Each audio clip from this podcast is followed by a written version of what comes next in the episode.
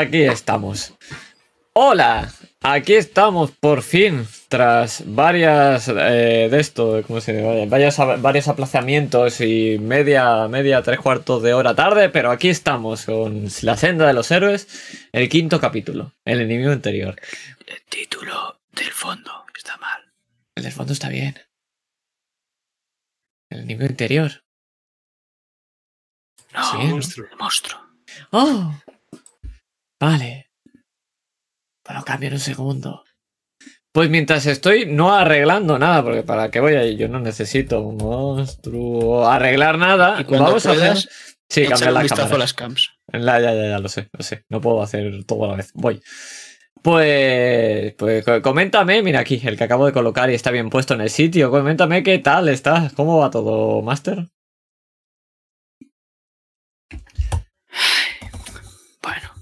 Ahí vamos. Ah, aquí está.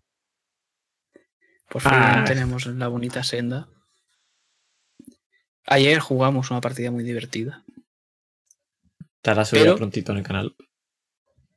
Espero. Eh, aunque sean muy divertidas, la verdad es que estoy hecho mierda después de jugar la de ayer y la de hoy. Y eso que todavía no la hemos jugado, la de hoy. Pues bueno, veremos a ver qué tal. Señor Jack, hace un montón que no, no, te- no te pasabas por aquí. ¿Qué tal? ¿Cómo estás? ¿Cómo han ido las vacaciones? ¿Cómo ha ido con todo? Cu- Cuéntanos. Hace 23 días exactamente que no me pasaba por este canal y no, no los he ido contando. Eh, bien, bien. eh, estaba pensando que me hace gracia que habléis bajito porque tenemos micrófonos y se os escucha igual aunque habléis bajito. Los susurros no funcionan, pero tú que vamos a pensar que sí. Vamos a pensar que sí. Entonces eso, que todo lo demás muy bien. La partida de ayer la verdad es que fue bastante divertida y Scroll es un troll. Y ya está. El que, el que la verá lo entenderá. Ya, me la tengo que ver, a ver si, a ver si lo entiendo. Pues tenemos a nuestro querido Diego de Aldana. Yo estoy ya en Roll20 y soy eh, Adrián y Diodoro Di Rosa en este caso. Eh, el bueno de Rosa, no Di. Rosa. Así que, ¿algo que tengamos que comentar? Oye, el resumen no lo hago yo. eres- Hoy me acordaba. También comentar que es un trozo de mierda y que dentro Indra. Estoy de acuerdo.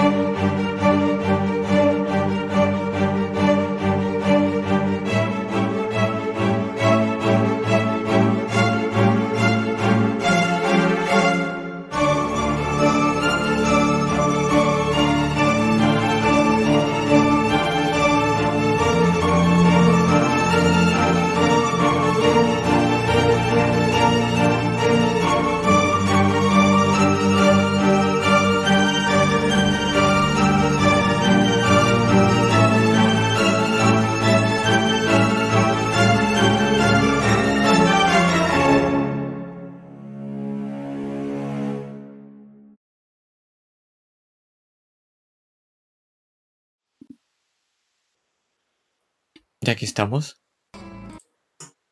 Perfecto. A tus mandos, Jack.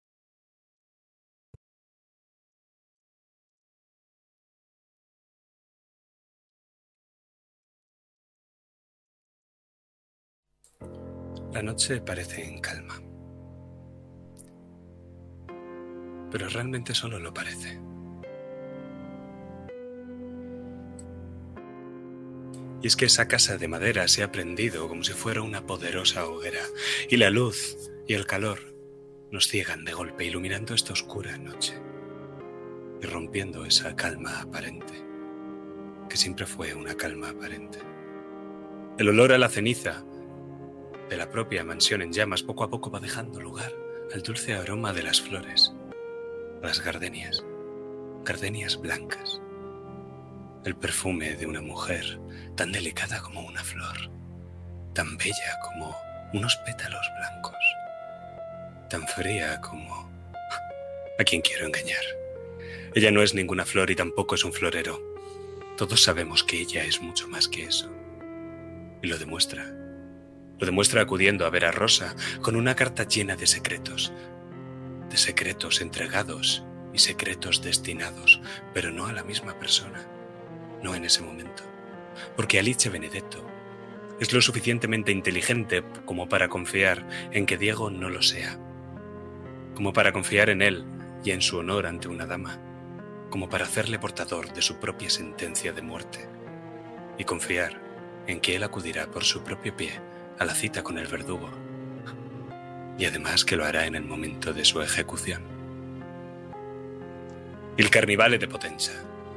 Máscaras, sexo, desenfreno y secretos. Embriaguez y lujuria. Ambición y caída. Revelación y muerte. Ese es el plan de Teodoro di Rosa para esta ciudad, para este país. Su retorno, el de su apellido y el de su casa. Su ascenso sobre los incontables cadáveres de sus enemigos. Su venganza, una vez el resto de signori se hayan matado entre ellos. El carnivale es el momento en que las máscaras se ponen y se quitan.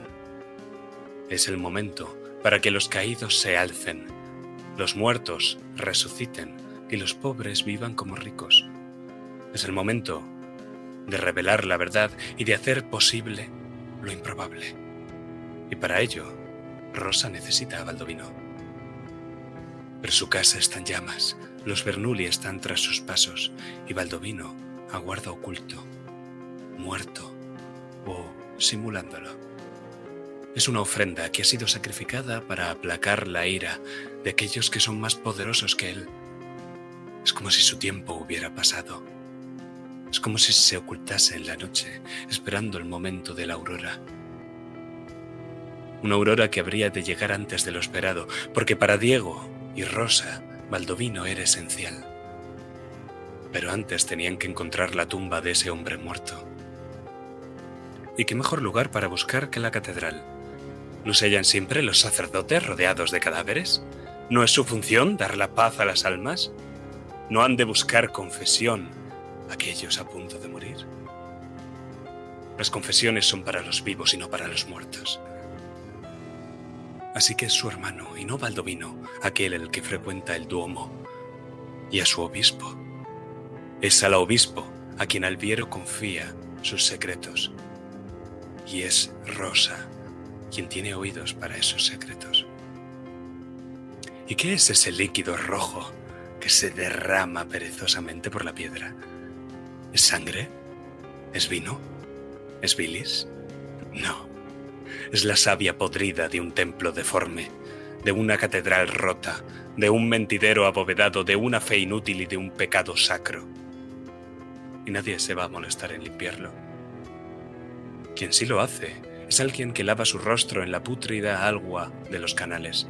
Es un extranjero, venido de muy lejos, viejo en su tierra, pero recién nacido en esta. Un extranjero que no conoce otra cosa sino ser esclavo, tanto en su tierra como en la nuestra. Un extranjero al que nada le importa.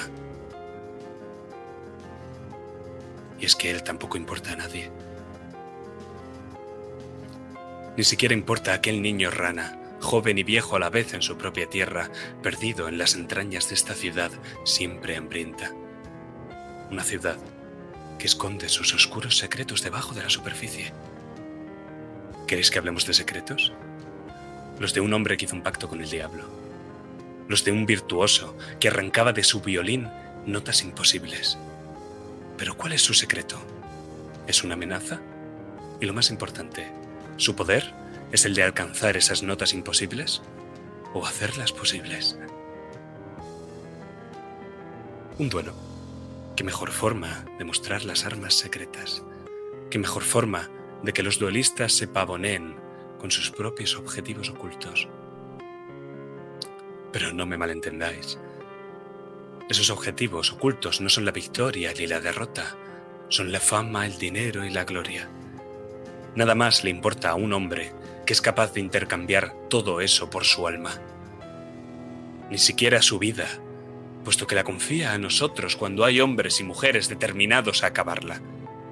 Por eso nos confía la localización de su casa y nos confía su secreto, un secreto de ojos azules y de largo pelo rubio.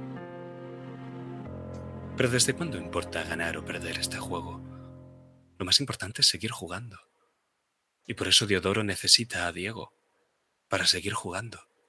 Lo necesita, con todos los matices que tiene esa palabra. Porque los amigos se necesitan sin pedir nada a cambio. Y necesitados o no, todo el mundo está involucrado en el plan de Rosa. Porque Rosa quiere incendiar toda Bodache y quiere empezar por Potenza. Y con una ciudad en llamas, ¿qué mejor lugar para ocultarse que debajo del agua? ¿Qué mejor lugar para albergar a un hombre muerto que la chita somersa? Sobre todo cuando ese hombre quiere seguir en el juego.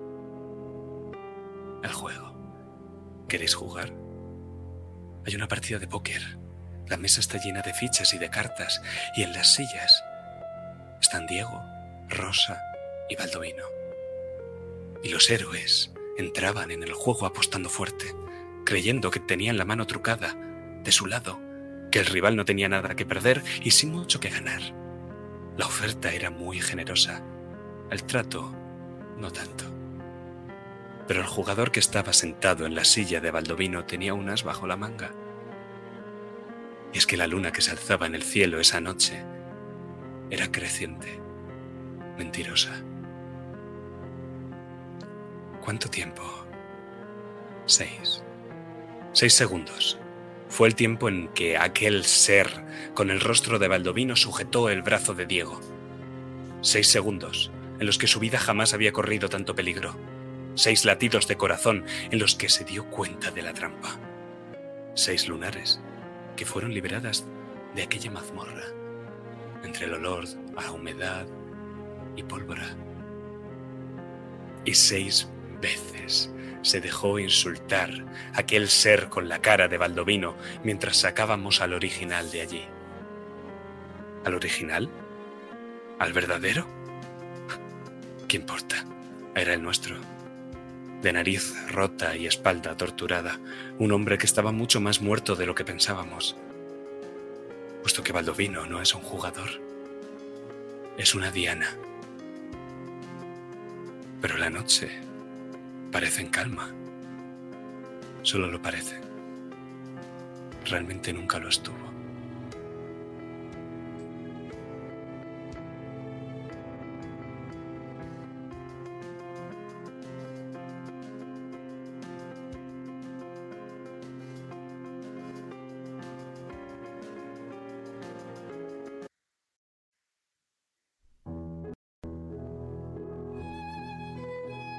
Y es que es cierto.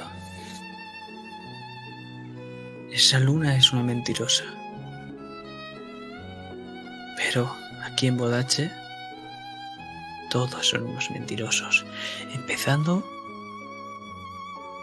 por esa mujer. Esa mujer que tienes enfrente de Dios. Esa que crees que es tu madre, melena rubia, ojos azules, pero es que has descubierto la mentira. Cuando has parpadeado, sus ojos se han vuelto carmesí. Y se ha quedado mirándote, separados por la ventana, uno frente del otro, pero como si de una nube de polvo se tratase. Vemos como Nicoló coge y la abre de golpe y desaparece la mujer.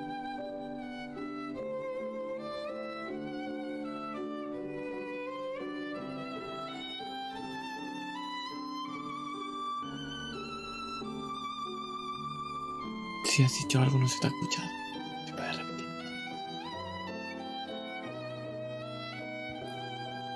¿Cuánto no se me ha escuchado? La frase que ha dicho Nicole. ¿Rosa? Ay, Nicolo, ¿todo bien? Eh, sí, ¿qué haces por aquí? ¿Ha pasado algo? Bueno, estaba preocupado por lo que ocurrió y vi una mujer ahí dentro. Le miro bien a los ojos. Era por si estabas en peligro. Una mujer. Ves cómo se da la vuelta rápidamente y, un poco tenso, empieza a recoger los papeles, las partituras que hay por la mesa, por el suelo, por la cama incluso. No sé de qué mujer me estás hablando, Rosa.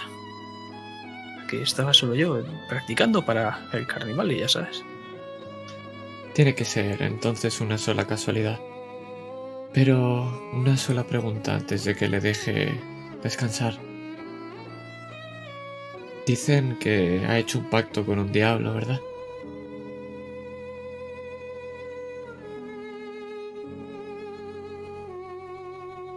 ¿Por qué lo preguntas? Porque creo que nunca nadie ha preguntado si ha hecho un pacto con un ángel.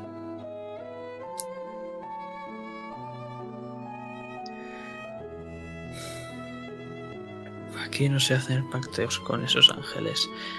Tendrías que irte donde están los lunares y las lunares. Aquí solo puedes hacer con demonios.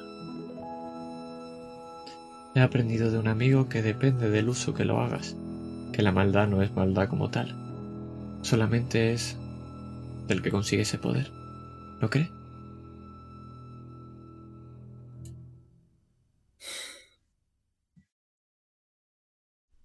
¿Puedo confiar en ti, Rosa? Debemos confiar entre nosotros. Porque en quién más vamos a confiar aquí en Potenza. En tu propia sombra puedes confiar. Entonces lo has visto, ¿no? Sí.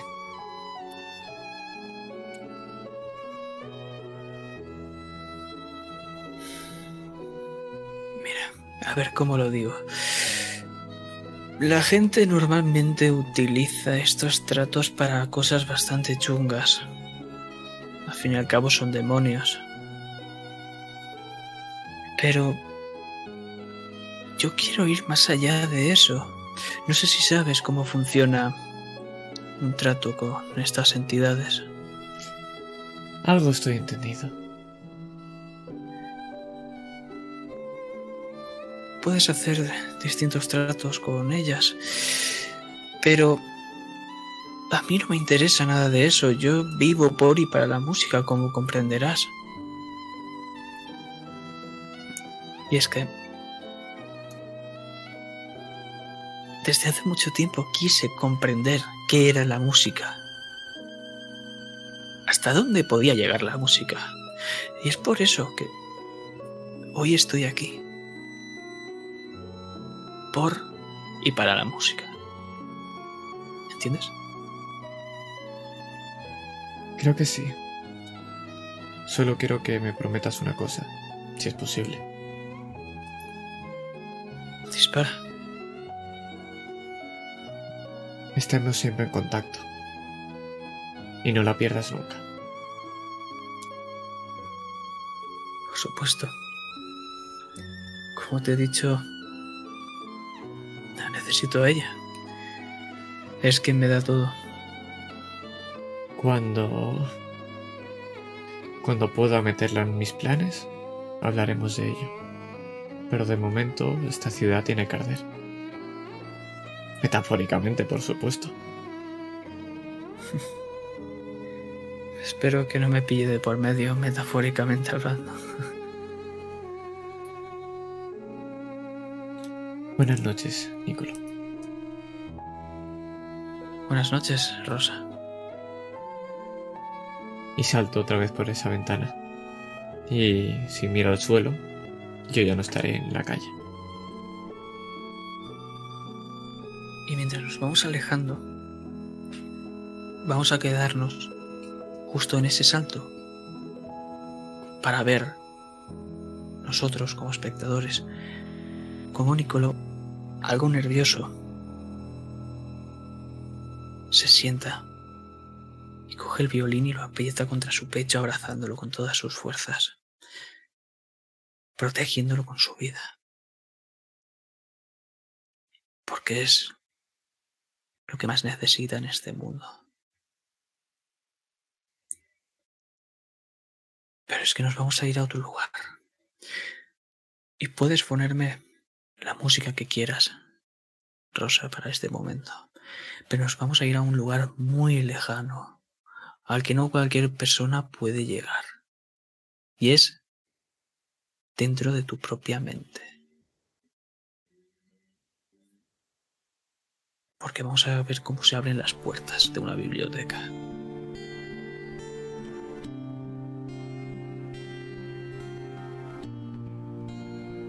Vemos otra vez esas infinitas estanterías llenas de tomos. A tu izquierda queda esa repisa, madera. Parece que ha sido recién barnizada y tienes el libro del que firmaste hace ya cuánto tiempo. Y vemos esas cristaleras. Como otra vez vemos esa tormenta. Cómo va y viene. Pero no la escuchamos. Parece que aquí se hace insonora. Y claro, esa mesa tan larga en el centro de esta biblioteca, en el cual hay dos sillas, una vacía, y en el otro extremo, ahí está él. Con un libro, por supuesto. Tiene las piernas una encima de la otra. Y no se ha percatado de tu presencia. Me hago percatar, entrando con grandes movimientos, pasos largos que hace que la gabardina se mueva en el mismo son que me muevo yo. Y la gabardina se mueve inquieta. Arrastro la silla y me siento de golpe.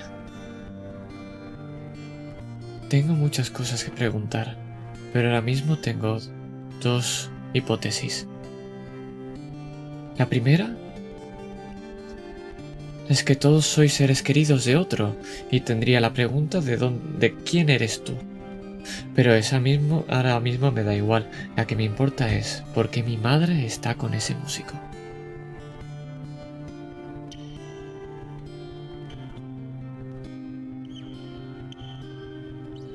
¿Y qué quieres? ¿Un favor para ello?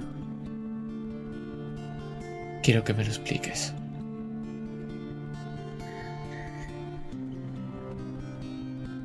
Digamos que hace tiempo se llegó a un acuerdo. Y yo te serví a ti.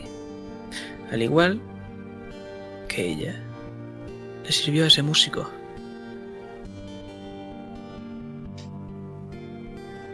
¿Cómo fue ese acuerdo? Había más partes, imagino. Porque si tú y ella erais el cambio, deberían haber más partes. Vosotros fuisteis el intercambio, el material a vender.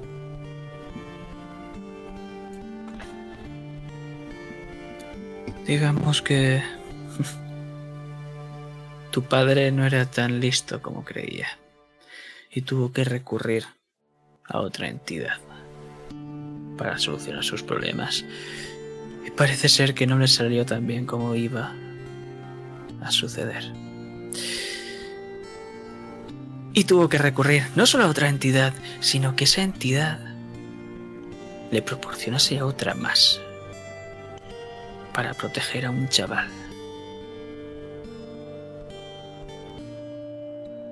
¿Entiendes?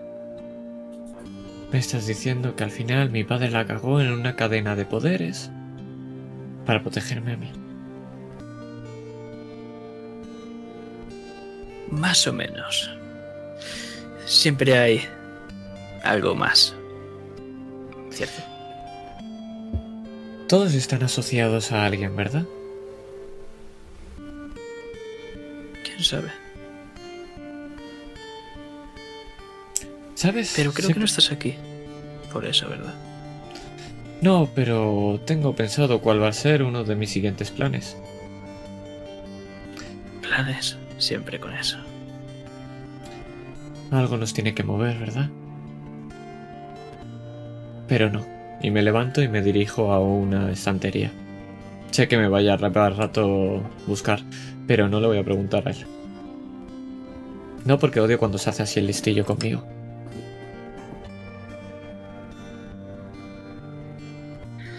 La verdad es que tienes bastante suerte de que puedas utilizar este lugar para que no pase tanto tiempo en la vida real. Si no estarías jodido sin ayuda. Pero adelante, pásate las horas que quieras. Bueno, esto es cosa de ambos. Creo que tú también tienes suerte de poder tener tantos favores como quieras, porque si al final no utilizan para favores, ¿de qué funcionas? ¿No? Tengo muchos usos.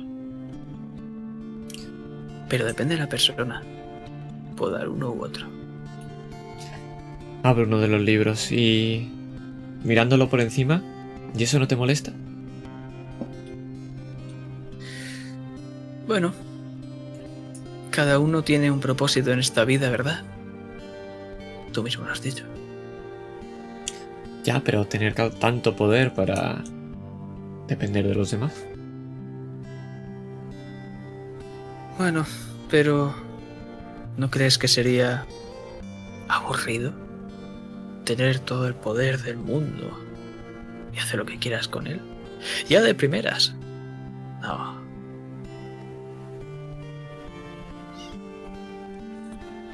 Lo pensaré. Ahora, si me disculpas, tengo vaina que hacer. Por supuesto. Cierra el libro. Y lo arrastra por encima de la mesa. Y lo está haciendo muy lentamente a propósito. Y te está Cierro- mirando de reojo. Cierro de un golpetazo el libro. Sin mirar, empujo el libro contra la estantería para que se escuche el golpe y me acer- acerco y se lo quito de las manos. Aunque lo sigue arrastrando y yo se lo quito para empezar a leerlo. Me giro para que no vea mi cara de cabreo. Veo que tienes prisa. Un poco, la verdad. Y lo digo por encima de mi hombro derecho. Y cojo y empiezo a leer.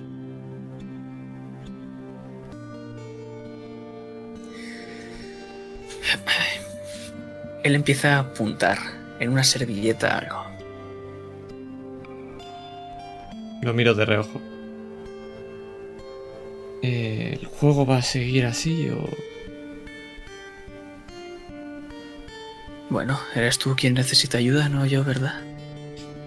Cojo, cojo la silla, la arrastro y empiezo a estirar, haciendo gruñir por toda la sala la silla, hasta que me coloco a su lado y me siento. Bueno, menos mal que es tu mente, ¿verdad? Esto puede remodelarse y no va a afectar, pero si fuese la vida real, podrían haberte ejecutado por esto. Vale. A ver, piensa, ¿el niño dónde vive? El niño vivía en esa casa que ahora está ardiendo y luego vive en la iglesia. Perfecto. ¿Dónde tiene pinta que lo hayan raptado entonces? O en la iglesia o trabajando en esos canales. Saca un mapa. Entonces, mira el plano de la ciudad. Cerca de la iglesia parece que llega. También hay un camino bastante largo que pasa, creo que hasta eh, se llama Shita Somersa, ¿verdad? Parece que por aquí estuviste hace poco. Y apunto el punto donde nos encontramos esa patita de... que reconocí, del pendiente. ¿Encaja en la línea del canal?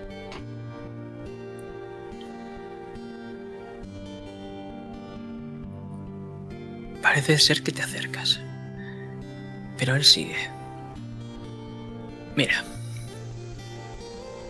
El hecho es que, como puedes comprobar, esto es un laberinto. Y además, es oscuro. Imagínate que tener que cargar a un chaval todo un camino así. No puede haber ido muy lejos, ¿verdad? Realmente no. Entonces tú apunta que está cerca de la iglesia. Y además sería el sitio donde nos buscaríamos, porque ¿quién iba a buscar justo debajo de donde... o tan cerca de donde lo han raptado? Entonces es alguien inteligente. O alguien que tiene mucha suerte, una de dos. Pero la primera es más peligrosa, la segunda se acaba acabando.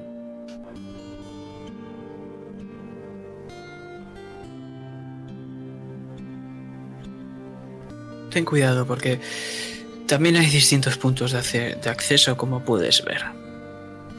Entonces tendrá seguramente varias vías de escape.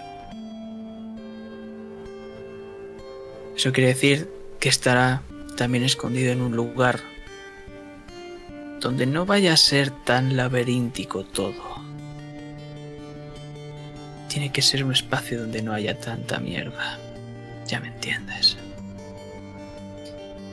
Busco entre todos los canales si hay alguna parte que esté más abierta o algún alguna bodega, algo que haya cerca que pueda llegar a a encajar. Encaja.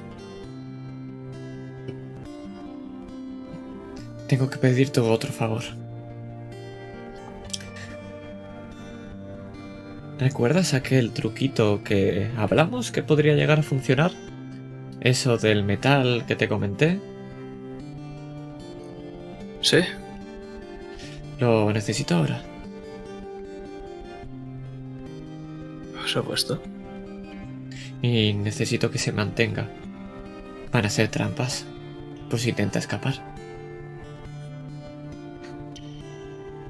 Eres muy ambicioso.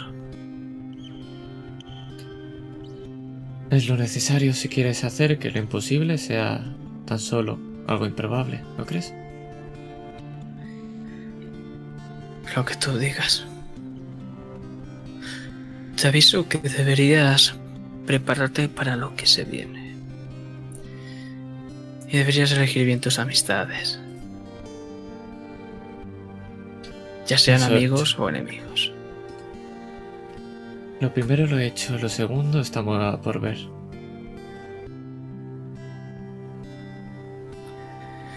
Si no me necesitas más, ya sabes. Estoy por aquí. Me levanto y me dirijo a la, salida con grandes pasos, pero justo cuando voy a abrir la puerta, por encima de mi hombro le miro por encima solo, un poquito, con el rabillo del ojo.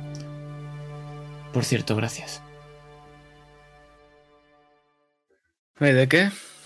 Que vaya bien, Teodoro. No, no era por eso, era por darme a elegir. Veía arriba antes de ver a mi madre.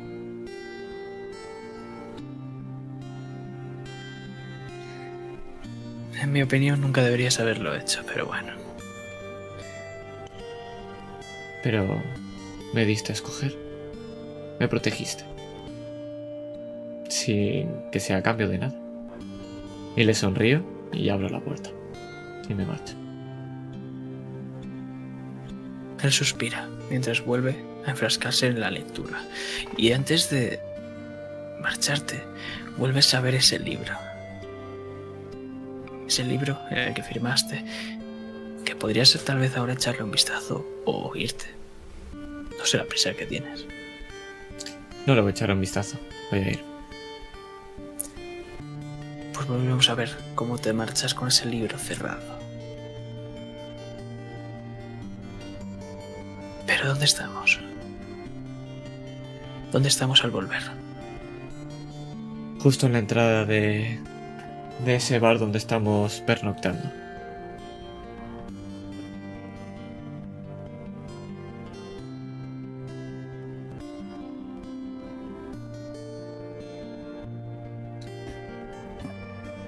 Voy a poner otra música. Ya está. Y es justo abriendo la puerta para darle paso a Diego con. con el cuerpo maltrecho de Baldovino. No sé si las, lunares las habremos dejado en otro sitio. Diego, ¿tienes alguna idea o vendrán con nosotros? Van a venir con nosotros, pero las hemos mandado para que lleguen antes, porque vamos a traer un cuerpo y además lo estamos trayendo por la puerta de atrás, porque Baldovino no está como para la puerta de adelante. Las lunares ya nos esperan allí y hemos dejado recado para que les den una buena habitación. Pues ah, he puesto la mano encima de la puerta. Han pasado 5 segundos exactos. Y luego es cuando la he abierto y te dejo pasar. Cargo a ese hombre con la espalda, todavía goteando sangre, pese a que hemos intentado contener la hemorragia con toda la ropa de la que nos podíamos desprender, sobre todo paños mojados. Lo meto en el interior de esa pequeña eh, salita que hay justo antes de llegar al salón principal, que conecta directamente con la sala de atrás. ¿Y qué es? Es una especie de desván. Creo que hay varios toneles, hay una cuerda, pero está muy oscuro ahora mismo, es de noche. Lo conoces tú mejor que yo, es donde robas tanto vino, por eso sabes que es la puerta de atrás. Por eso sé que no me acuerdo mucho de este lugar.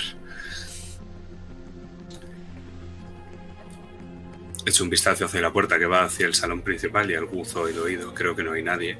Me, giro hacia ti, haciéndote un ademán para que cierres la puerta.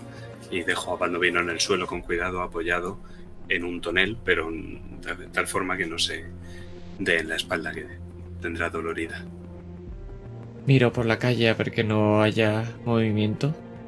Pasan otros 5 segundos y cierro la puerta. ¿Sigue vivo? Sí, creo que sí. Compruebo su pulso, acaso. Está débil. Es que de vez en cuando vuelve a recuperar la conciencia por unos segundos. Y puedes verle cómo susurra las palabras de esos labios resecos. No dejes que se acerque. No, no, no, no dejes que se acerque, por favor. Me quiere purificar.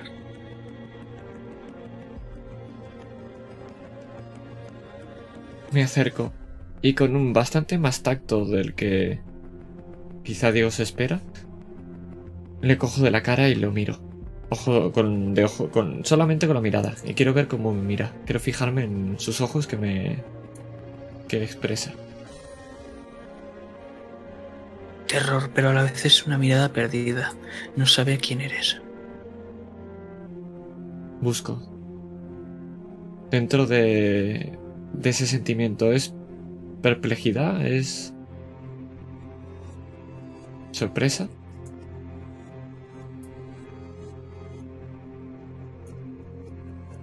Parece que lo que ha vivido le ha marcado. Pero va bastante mal. Y Holmes eso lo ha dejado trastocado. Entonces es un estado de shock. Va a ser difícil saber nada de lo que nos cuente ahora. Quizá habrá que dejarlo descansar. Sí. Quizá lo que necesite es tiempo. Es lo que pasa cuando alguien te hace eso. Te sorprenderá que te... Sí, me vas a preguntar qué mierda era eso, pero te va a sorprender que yo te quiero preguntar lo mismo. Tengo que saberlo yo. Tú eres quien piensa aquí, Rosa. Yo solo follo, bebo y peleo, supongo. Sí, pero está diciendo algo de purificar y tú eres aquí el creyente. El agua purifica. La sangre... No sé, yo tampoco... Siempre... Ah, yo qué sé. ¿Qué era esa cosa? Se empiezan a abrir los ojos. Y mira esa mesa donde hay un peque- una pequeña vela. Y empieza a temblar. Mientras que a duras penas intenta echarse hacia atrás, cayendo como una maldita babosa al suelo. No, no, no, no, no, no, no, no, no. No, que no venga, que no venga, que no me purifique. Por favor. Fuego. Y soplo la vela para quedarnos solamente con la luz que viene de esa luna creciente por la ventana. Sí, el fuego también purifica. Por eso los autos de fe. La Inquisición lo sabe bien. ¿Crees que estará detrás? Es posible. O puede ser algún enemigo suyo y que lo quiera pagar de la misma manera. Ya sabes, siempre los contrarios suelen ser bastante vengativos y hacerles los mismos a ellos. Pero lo seguro es que tenemos algo que no entendemos en nuestra contra y eso es problemático. Y que es capaz de convertirse en nosotros. Sí. Cierto. Hay que meter eso dentro de las variables. En cualquier momento puede intentar hacerse pasar por alguno de nosotros y tratar nuestros planes o cualquiera que nos interese. También tenemos que identificar que cuando vayamos a hablar con alguien no sea ese impostor. Es problemático. Te coge del pie, Teodoro. Para él es como si te estuviese estrujando, como si te estuviese ahogando ese tobillo. Pero para ti es simplemente como si te estuviesen abrazando esa pierna. Va a venir esta noche. Va a venir esta noche por mí. Va a sacrificarme. Como a los demás. Ha venido varias veces a verme. Me susurraba cosas.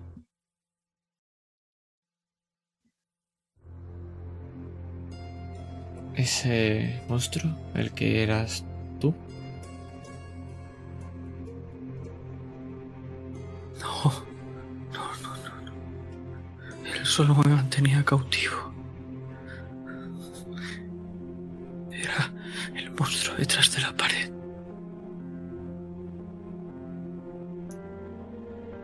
Entonces hay algo más. Fenomenal.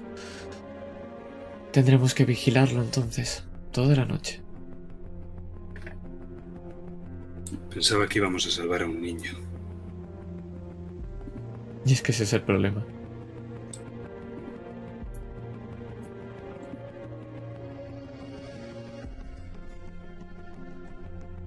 ¿Dónde mierda está Ilikawa cuando se le necesita? Sí debemos depender de él, pero sí podríamos llamarlo y que le echara un vistazo. Aunque si lo hace, y me giro para que no me vea y hago como...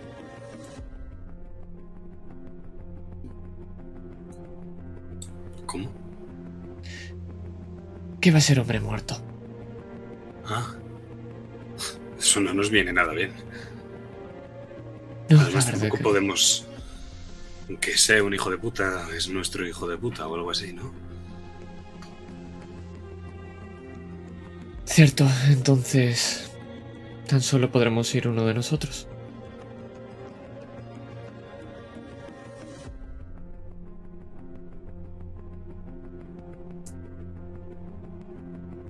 Porque llevárnoslo a cuestas tampoco es una buena opción.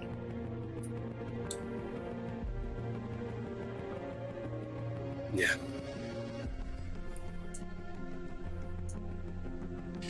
¿Qué es lo que haría un héroe en este caso? ¿Salvar al villano o salvar al niño inocente? No, esto no es escoger el mal menor. Tiene que haber alguna forma de hacer las dos cosas. Mm. Hay conventos en Potenza, ¿verdad? Podríamos dejarlo al cargo de unos monjes, unas hermanitas de la caridad, yo qué sé, alguna mierda así. ¿Recuerdas la última hermanita de la caridad lo que hizo con nuestro querido músico? Ah, bueno, este no es el diablo, ¿vale? Este es un pobre desgraciado. Además creo que lo están buscando. Va a ser complicado también. Pues que se acoja sagrado, yo qué sé. No entiendo las tradiciones de este país vuestro. Es sencillo, todo lo que creas que ocurre en el tuyo es lo contrario. Aquí dos más dos suma cuatro. Sí, pero ese 4 te apuñalará cuando no te lo esperes. Unos ojos azules aparecen a tu espalda, en la oscuridad. Había un ayudante en el duomo, ¿verdad?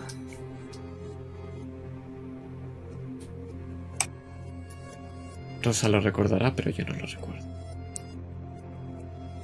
Liberto. Tal vez ahí está la respuesta. Aster, ¿quién era Liberto?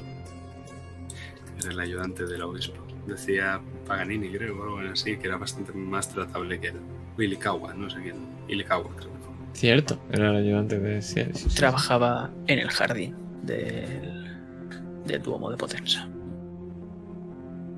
Pues voy a llamar a Ilikawa para que me diga dónde está y si lo tengo que despertar, que se joda.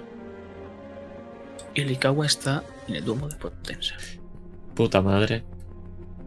Go es tu Liberto, entonces. ¿Nos llevamos las lunares también allí? No, creo que las lunares estarán seguras aquí. ¿En qué habitación la has puesto? ¿En la tuya o en la mía? Eh, le he dado el recado a la hija del posadero. Entonces se ve en una pequeña escena como esa hija, que es ese hombre que no, no es no es ni un niño ni una mujer, está rodeado de un montón de exóticas lunares así. Y volvemos a esta escena. Creo que estarán bien. Perfecto. Entonces vayamos a ver al tan Liberto.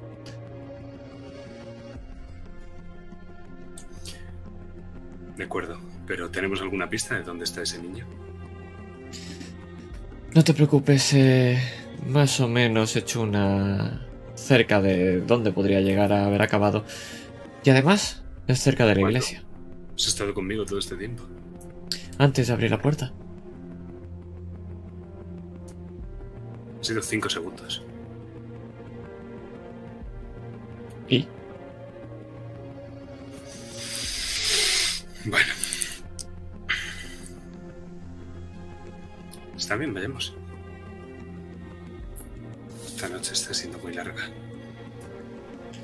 para ti y para todos. Y miro a Balduino.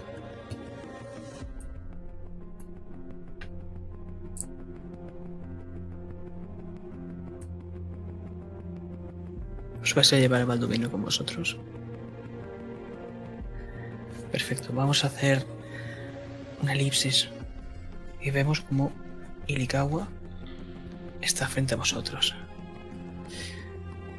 Buenas noches. eh, el niño todavía no ha aparecido. En unas horas lo va a hacer con nosotros. Pero bueno, antes, eh, no puedo perder el tiempo. Busca a Liberto o te ocupas de este, ¿vale? Que no diga nada y a tomar por culo. Ya está, no, no, no se discute. Ya está, Ilikawa. Hoy no es la noche, ¿de acuerdo? Sí, pero eh, si iba a decir, Liberto hace una hora o dos que se fue. Pues te cuidas tú de él y cuando Liberto vuelva se ocupa Liberto también, ¿de acuerdo? Vámonos, Rosa. Perfecto. eh, si podéis y encontráis a Liberto por ahí, preguntadle cómo está. Iba con bastante prisa. Sí, sí, sí. nos lo has dicho a Concagua. Bastante bien. Hoy no es la noche. Y Go es para, para allí. Si nos cruzamos con Liberto bien, y si no, pues se nos va a morir Liberto y se nos va a morir Balduino.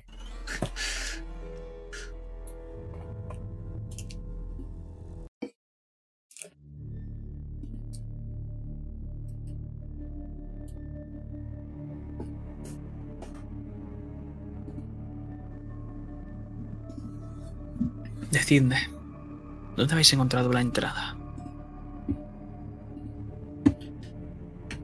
Yo me la imagino a pocos pasos de la iglesia, dando un rodeo entre los canales, justo en un punto donde podemos ver el campanar.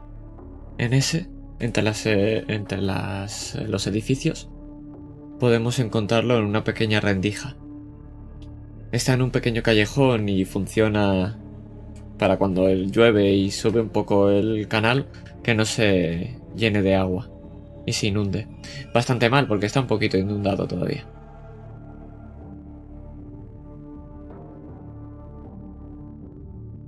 Y como podemos imaginar, prácticamente aquí no hay luz.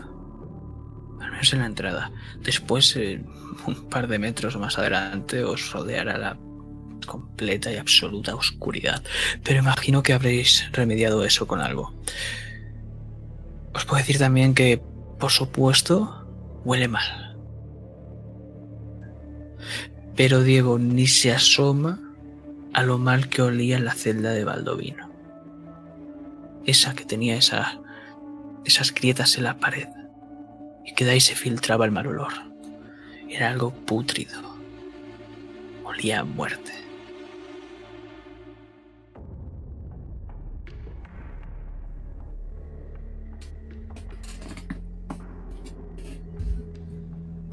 Empezamos a andar. Me imagino que te habrás esbozado un pequeño mapa rosa de de lo que serían los planos, más o menos, para ir guiándote. O tal vez te hayas hecho un mapa mental. No, lo he hecho en una pequeña servilleta muy parecida a la misma que tenía el el de esto. Justo ha sido una servilletita que he podido coger justo al entrar. La primera que he cogido la he apuntado en, en ese bar. Vale. Decidme, ¿cómo vais a entrar a este lugar? ¿Cuál es vuestra intención? Tal vez es el ser sigilosos, el apurarse e ir muy rápido, el estar atento al entorno. ¿Cuál es vuestro enfoque? Mi enfoque va a ser intentar hacer un rodeo perimetral para yo ir tocando todas las las entradas que serán los posibles escapes y poco a poco ir entrando más y más y más y más hacia el centro, hacia el punto donde donde tenemos que ir. Cuanto más nos acerquemos, más en sigilo será. Al principio es ir lo más rápido posible para para solventar las salidas. Me estoy desesperando. Conforme va pasando el tiempo, túneles, túneles y mal olor, y empieza... Casi estoy sintiendo cómo se me oxidan las armas de estar aquí abajo, y es que yo mismo también me estoy oxidando. Es Diodoro el que lleva la antorcha para mirar el mapa, y además él solo necesita una mano para pelear. Yo preciso de ambas.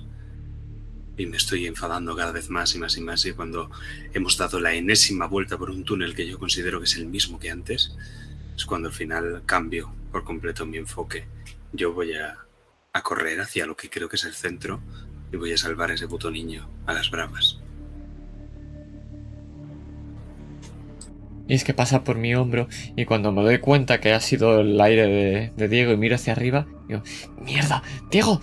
Y salgo corriendo detrás. Vale, entonces me vais a tener que tirar eh, atletismo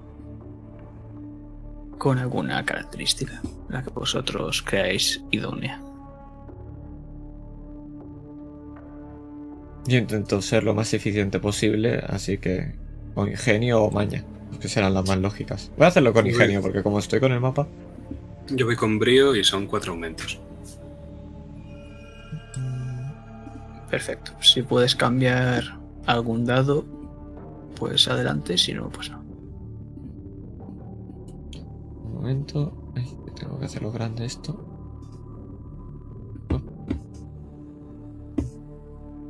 Lo he tirado, sí, como Cuatro tal. aumentos. Puedo cambiarlo, pero... Eh, lo he tirado bien, sí, ¿no? Espérate. Atletismo con ingenio, ¿no? Sí. Espérate, lo tiro una vez, pero me quedo con el primero, sí. En la habilidad. Ah, ahora, ahora, ahora, ahora. Ahora, ahora, ya Vale, está, ya está. eh, Y tiro una vez más. cambiar si quieres. Sí, añado una vez más. Vale, pues son 25, así que... Eh, dos aumentos solo. Perfecto. Pedazo de mierda. Es que, es que ha sacado como muchos nueve, ¿no? Scroll sacaba más nueves.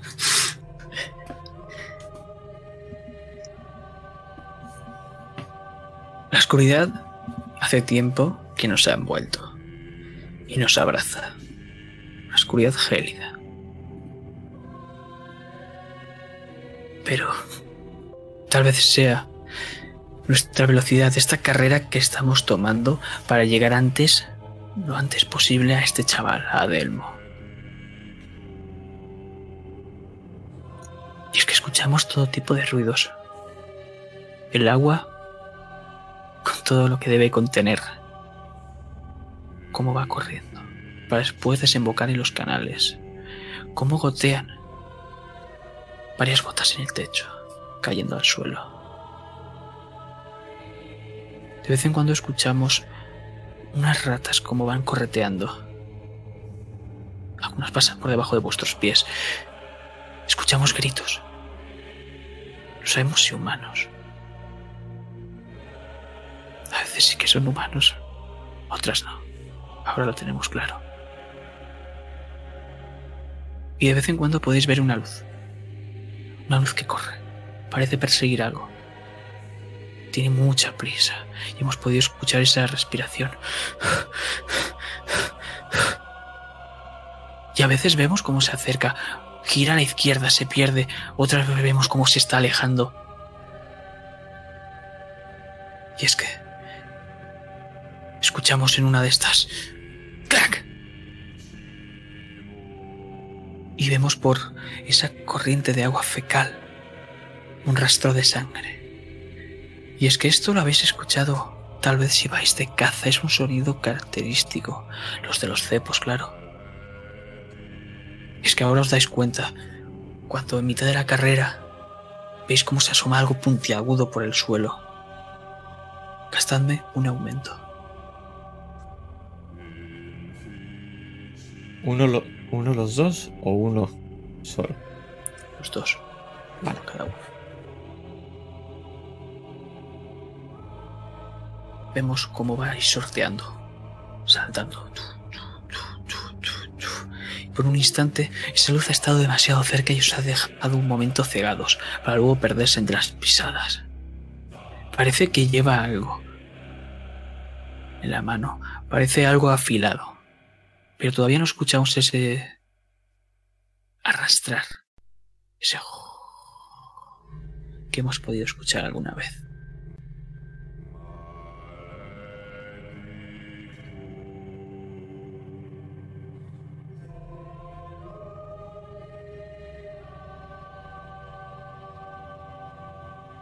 Pero se hace el silencio. Completamente. Y solo escuchamos el crepitar de esa antorcha.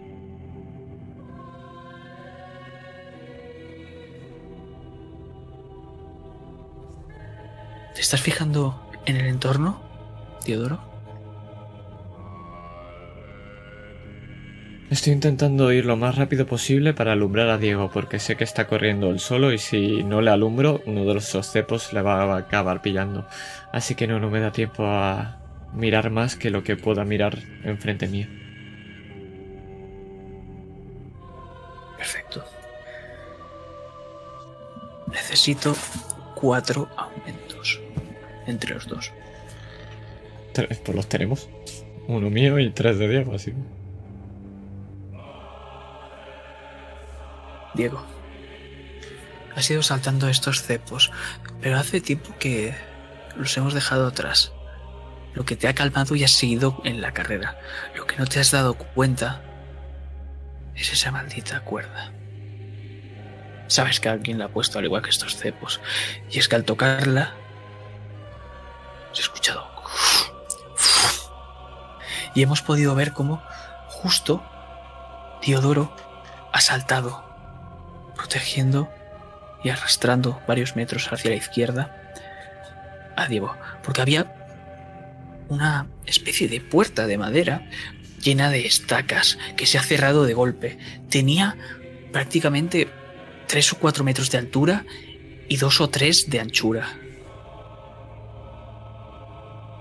Pero para matar a una persona, esto es demasiado.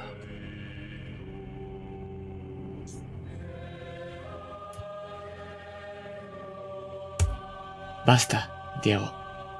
Un puto lunático está aquí abajo. ¿Has visto la cantidad de trampas que hay? No podemos ir corriendo. Pues ahora hay dos lunáticos aquí abajo. No por mucho tiempo si sigues corriendo así. Nos acercamos, Teodoro.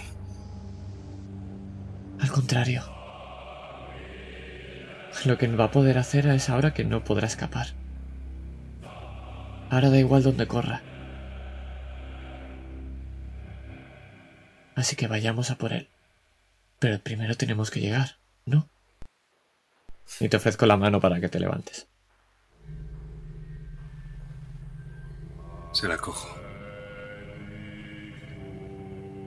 No iba a escapar igualmente.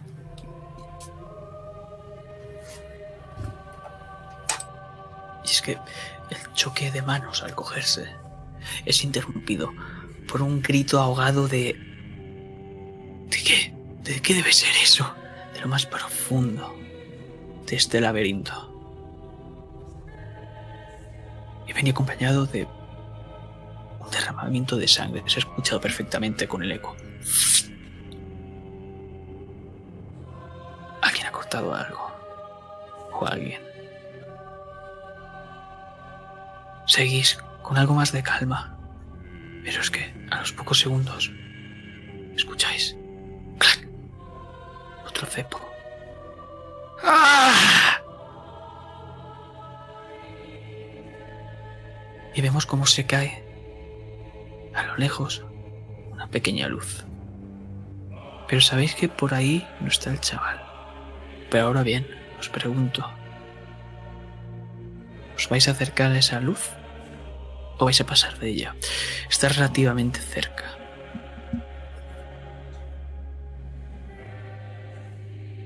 Te miro, Diego. ¿Salvar al niño salvar al incauto del cepo? Ves mi espalda conforme camino para acercarme hacia allí. Acabas de hablar al aire. Te oigo, pero no te escucho. Y le sigo. Vais hacia el cepo entonces, ¿no?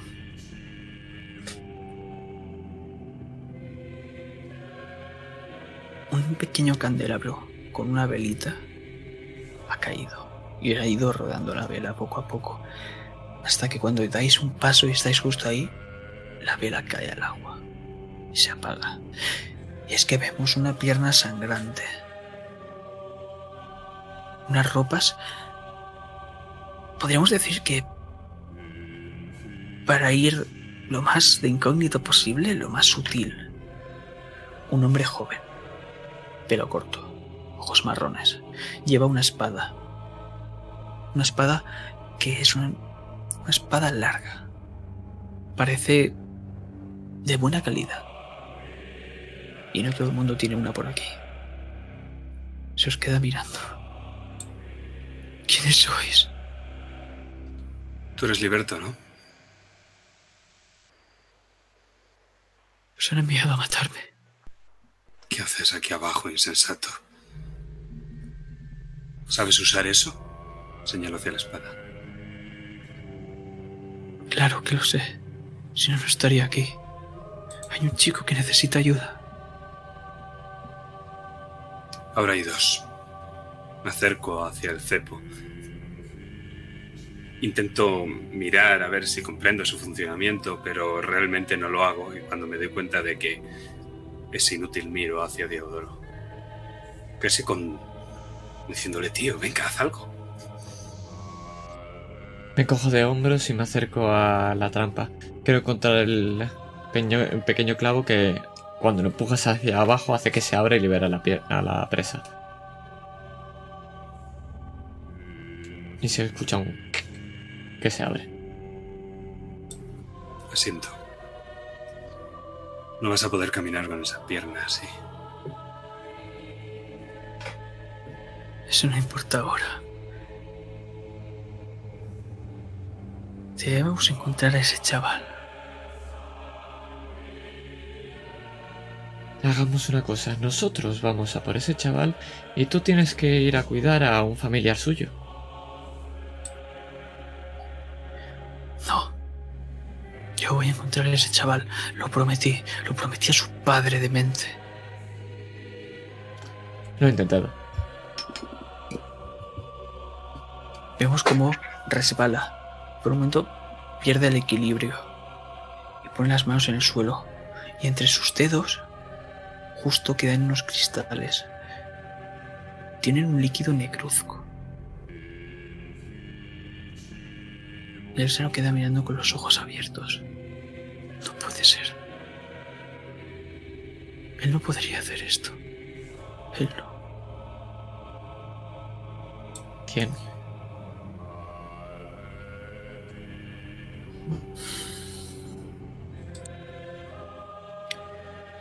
¿Sabéis a quién estáis buscando aquí? ¿Quién lo tiene? No, pero deja de compadecerte. Échate a mi hombro, te cargaré hasta allí. No apoyes la pierna en la mugre o se te infectará y habrá que cortarla. Puedes darme las explicaciones de camino ya que vas a retrasarnos. Por supuesto. Vamos. Empecéis a andar. Aunque ha sido una herida bastante fuerte, digamos, para una persona normal, veis que él solo que cogea un poco. Parece como si estuviese acostumbrado a que leyeran. Mirad.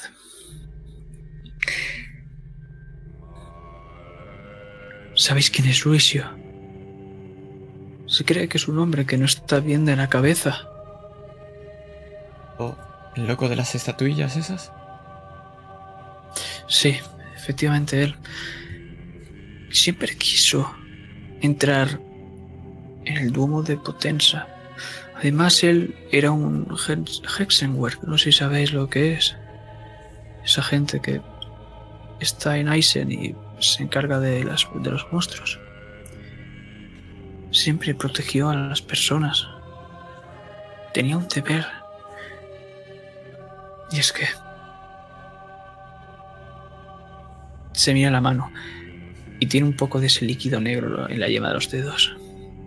Esto es algo de los Hexenwerk. No sabemos cuándo, pero vino en busca de ayuda a la iglesia, al Duomo. Decía que tenía pesadillas sobre que el diablo le visitaba. Le susurraba cosas en los sueños. Decía que vendría con su ejército, con legión, y acabaría con todo el mundo. Traería el apocalipsis. Y él dijo que lo impediría a cualquier coste. Y es que siempre andaba por el Duomo, como os he dicho, y yo que me encargo del jardín, lo vi siempre trastear por allí y por allá.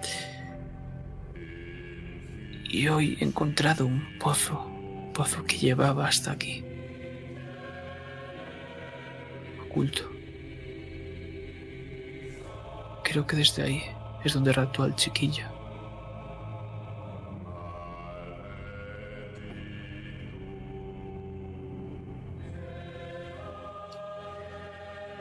Entonces el viejo loco que vende estatuillas y predice el apocalipsis es el que ha raptado al niño. Creo que sí. Ojalá me equivoque.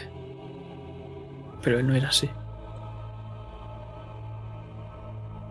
Ya, a veces pensamos que estamos a la zaga de alguien y luego resulta que esa persona es distinta a como te la imaginas, ¿verdad?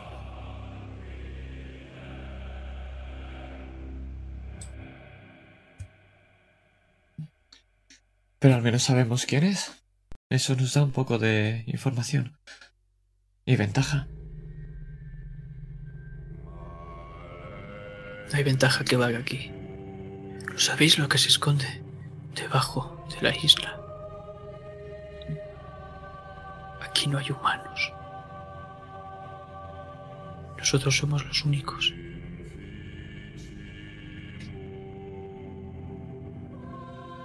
Entonces, además del loco, hay monstruos.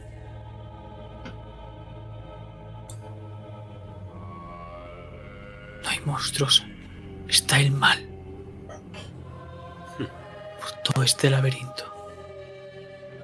Tiene sentido. Las trampas. ¿Quién iba a ponerlas? Ese loco. para que no llegáramos aquí. Las trampas estaban aquí para cazar alguna otra cosa. Lo que vive aquí abajo, supongo.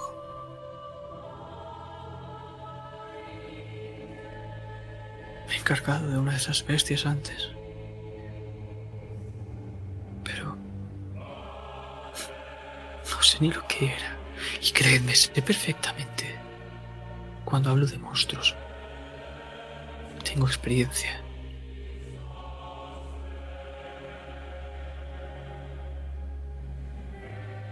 No nos queda otra que avanzar a por el niño, así que no importa lo que haya ahí dentro. Si no lo encontraremos, acabaremos con ello y habrá que buscar al niño. O correr mucho y encontrar al niño. No podemos correr llevándolo a él. Tendremos que hacerlo a tu manera. Esperemos que no Podéis sea necesario. adelantaros. Yo puedo seguir. Os alcanzaré en un momento, no os preocupéis. Sí, claro, y que el siguiente cepo te corte el cuello. Venga ya. Me meto aquí para salvar a uno y... Por aquí no pueden haber cepos, estamos cerca. Aquí habrá monstruos. El mal. Tanto monta como monta tanto. No te separes de nosotros. Dudo que ese niño siga con vida. Sabéis perfectamente que os estáis acercando. No por los rastros de sangre. Y algún que otra, alguna que otra parte de un cuerpo. Sino por ese olor. Ese olor tan característico que Diego conoce muy bien. La misma, el mismo, perdón, mismo olor que oliste en esa celda.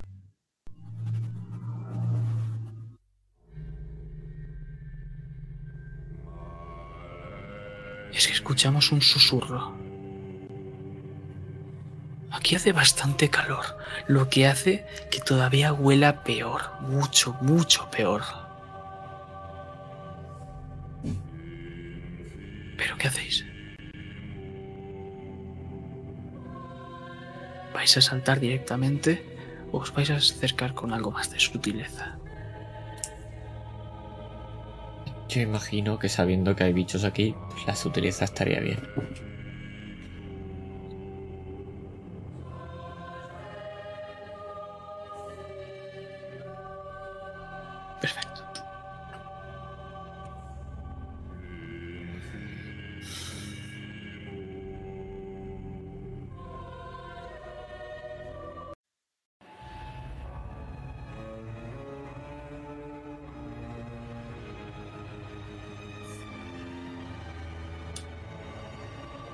Acercando muy, muy lentamente, haciendo la mínima cantidad de sonido posible. Nos acompaña el ruido de esas aguas fecales. Y lo escuchamos. Mientras también lo estamos empezando a ver detrás de él una montaña de cadáveres. Ruidos. Ruidos de bestias inmundas que provienen de lo más profundo de este laberinto. Y él que está mirando hacia vuestra dirección, pero no porque os vea. Todavía no os ha visto, por supuesto. Está hablando con el chaval, que lo tiene detrás, justo apoyado en ese montón.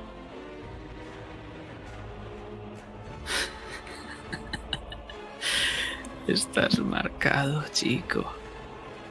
De ser por mí, te ayudaría de otra forma, pero es que cuando estás marcado, no puedes hacer nada. Solo el fuego te va a purificar, chaval. Y yo solo puedo ayudar a las personas, siempre lo he hecho, ¿sabes? El niño está tiritando. Se gira. Y vemos cómo tiene una antorcha en su mano. La enciende con un movimiento. El fuego te purificará. Y vemos a cámara lenta cómo empieza a acercarlo hacia un rastro de líquido.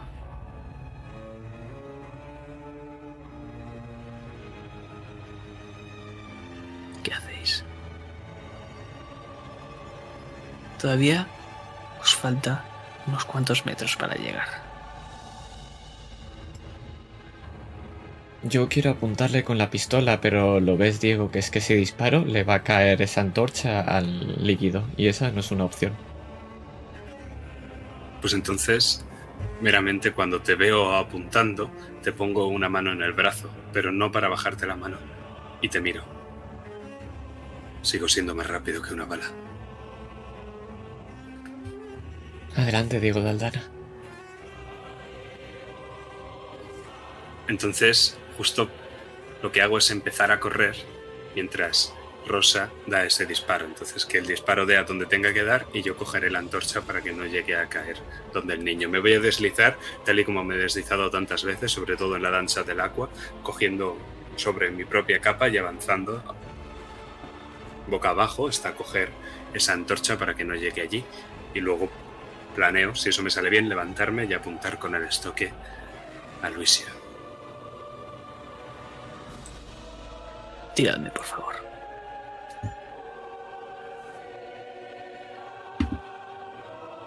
Otra cosa no, pero Epicardo es un rato largo, ¿eh? Vamos a ello.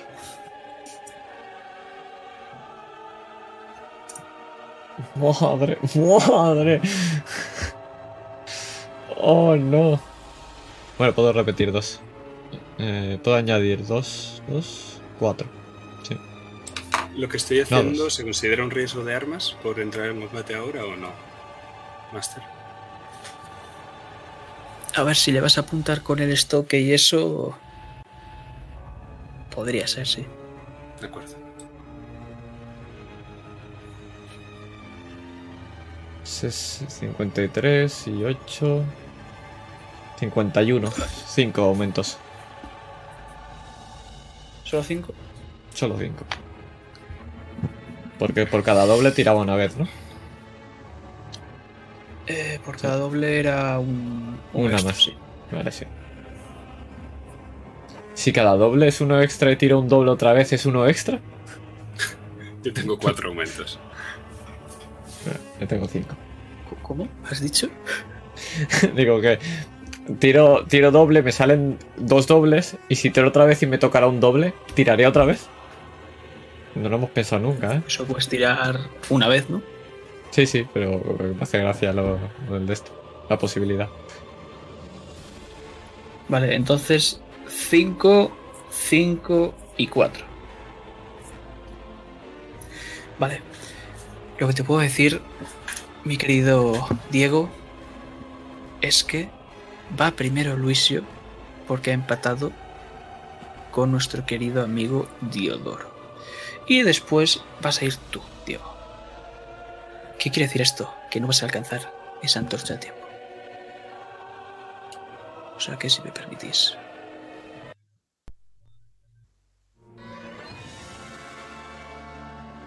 Esto está mejor.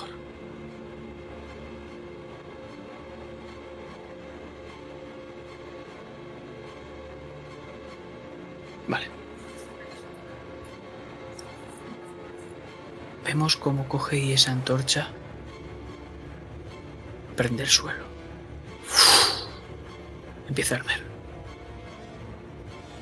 Y él saca algo. Saca algo que lo deja caer a sus pies. Os puedo decir que es una especie de pan, tal vez, mohoso, lleno de gusanos. Da asco verlo. Ese es su turno, porque empiezan a escucharse criaturas viniendo salvajemente, rápido. Y es que desde los mismos cuerpos ya están apareciendo. Son una mezcla de aguas fecales con cuerpos. Serían como muñecos de barro, podríamos decir.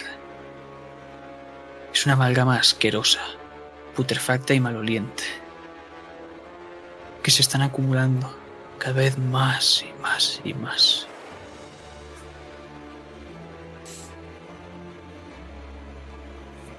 Y es que, os puedo decir más, son 16 en total. Y están creando ahora mismo entre vosotros y él una capa de esta amalgama. Teodoro, es tu turno. También os debo decir que cuando quede un solo turno, un solo aumento, el niño va a arder. Y es que en el momento que ha pasado eso, en vez de apuntar a la antorcha, porque ya sé que no va a llegar, intento apuntar hacia el niño, pero no en el niño, sino un poquito más arriba, y en el- entonces ese muro de amalgama se empieza a aparecer.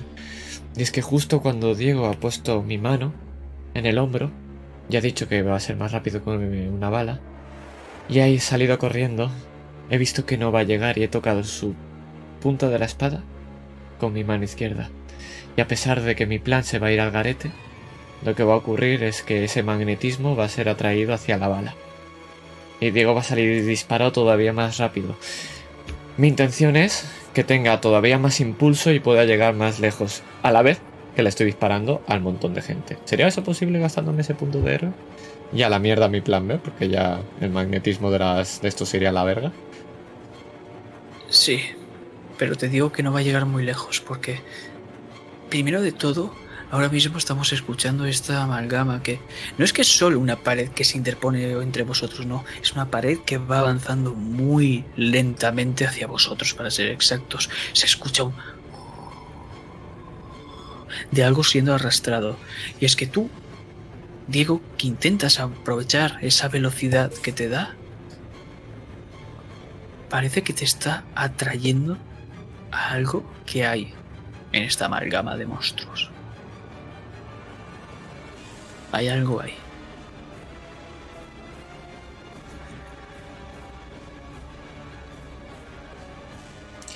Vale. Turno de Luisio.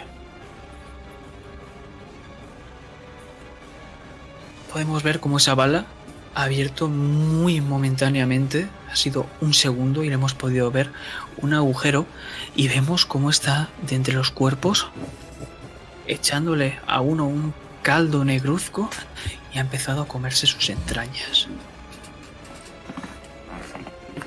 Y es que os puedo decir más. Esas entrañas podemos verlas todavía con vida a palpitar. Poco a poco van haciendo menos y menos y menos movimiento. Pero no son las del niño, por supuesto. Aunque tenéis ahora mismo cuatro los dos. Quien quiera actuar, que actúe. Me es indiferente. Yo necesito un poco de explicación sobre todo. Eh, el niño está a un lado de la sala, nosotros estamos al otro lado de la sala, nosotros íbamos a cruzar en línea recta, por así decirlo, para hacia la antorcha y hacia esa hilera que has mencionado Sí. antes. La pared esta ha Sí. aparecido entre el niño y la hilera. ¿O no? Entre... Entre vosotros, Sí. o sea, ahora mismo estáis a un lado vosotros y al otro, tanto el niño como Luisio, como este fuego. Y sabéis que hay algo metálico que están arrastrando estos monstruos y que te estaba trayendo hacia allí. Te diré otra cosa. Esto es una banda de matones. Sí, pero por lo que acabas de ver, se están regenerando. De acuerdo. Se regeneran muy rápido. Pues miro a Diodoro. No podemos perder el tiempo, ¿no? Yo me cargo de eso. Te asiento. Mientras cojo, estoy guardando la pistola y estoy empezando a sacar un par de cuchillos, uno en cada mano. Se me giro hacia esa cosa. Con la espada en una mano, la capa en la otra, y conforme me, va atrayendo, yo no he dejado de correr aprovechando ese impulso que me ha dado Diodoro, pero hacia su mismísimo corazón. Y cuando estoy justo a punto, le digo, hola bichejo. Quiero gastar un punto de héroe para activar mi capacidad especial derrota temeraria, lo cual me añade una herida dramática y derrota a la banda de matones en un turno.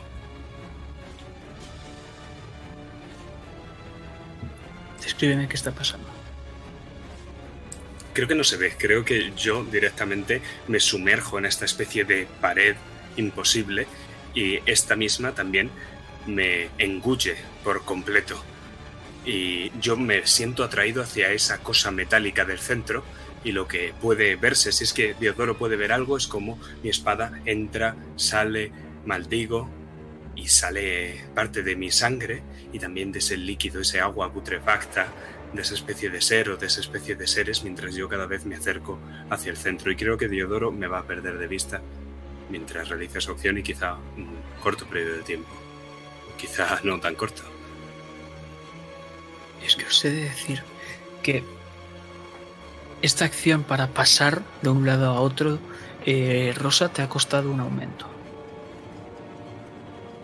También te puedo decir perfectamente, Diego, que es que no hemos podido verlo, pero sí escucharlo. Tus quejidos de dolor, porque es que esta amalgama ha empezado a caer sobre ti mientras escuchaba danzar tu espada. Y es que si alumbrásemos por un momento tu cuerpo, parece que tiene quemaduras. Y lo has visto, es esa pequeña, o no tan pequeña, estatuilla de un demonio. Y ahora que lo has visto te puedo decir más. Parece que se están concentrando todas estas bestias en este ídolo, en esta estatuilla. Y es que todo esto te ha servido momentáneamente. Porque ves cómo empiezan otra vez. Y empieza otra vez a formarse esta. Esta pared de monstruos y aguas fecales. Le toca a Luisio. Sigue comiéndose las entrañas. ¿Va a hacer algo Liberto o no está aquí? Liberto va a llegar ahora sí. Ok. Pero cuando te toque a ti.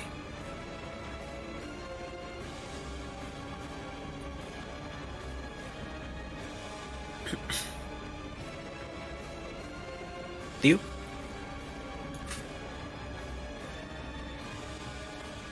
Voy directo hacia el niño. Si no tengo resistencia y veo que está haciendo sus mierdas el otro señor, quiero al- apartarlo del fuego. Perfecto. ¿Solo vas a apartarlo? ¿Vas a hacer alguna cosa más? Mi idea es apartarlo y que esté en un lugar seguro. Y después enfrentarme y ponerme en el medio de del señor de las estatuillas. Vale. Entonces un aumento para apartar al chaval. Está a salvo de momento. Vemos como las llamas están a punto de alcanzarle y como tú rápidamente uf, tal vez le des un empellón y lo apartes de ahí y te quedas mirando a Luisio. Diego, ves llegar al Liberto. Algo cansado, algo agotado. ¿Has escuchado algo? Estoy un poco ocupado por aquí. Y me ve como estoy de nuevo enzarzándome en duelo. Mientras me llevo una mano al costado, la misma mano de la capa, estoy enzarzándome en una especie de duelo contra esa cosa que parece intentar aplastarme. Y lo que voy a hacer es fijarme en esa estatuilla hacia lo que está acercándose todo. La estatuilla es de piedra, me has dicho, ¿verdad? Sí, es bastante resistente. Y Liberto la ve. Ahora que justo la tienes delante y has acabado de hacer un pequeño boquete otra vez. Toma esto. Te lanza una pequeña botellita. Tiene como una especie de polvo metálico dentro. Te señala la estatuilla.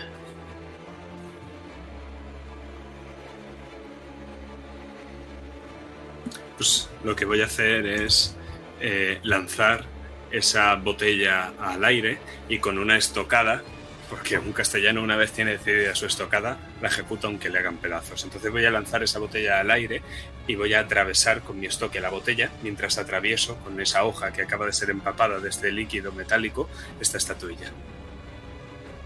Esperando que funcione. Lo contrario me harán pedazos. Perfecto.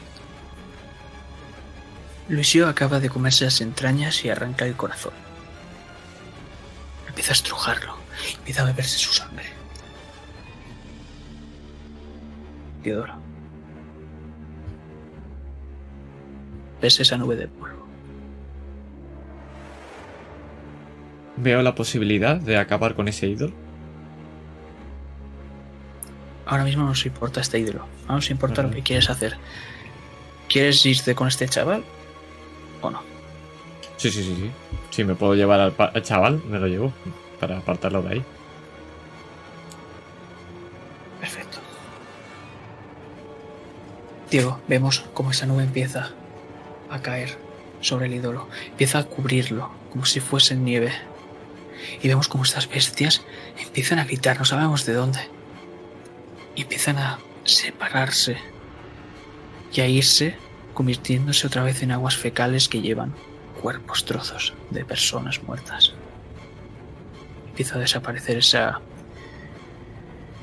esa pared. Y te los encuentras. Como él, Luisio acaba de estrujar ese corazón y lo ha tirado al suelo.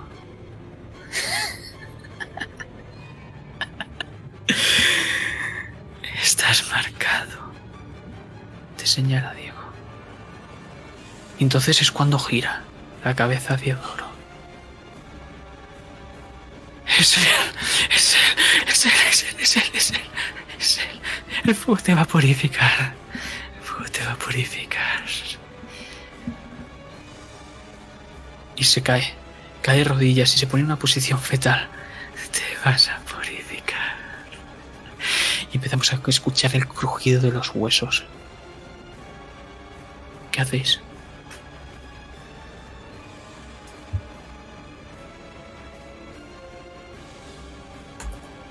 Plan B. Correr con el niño.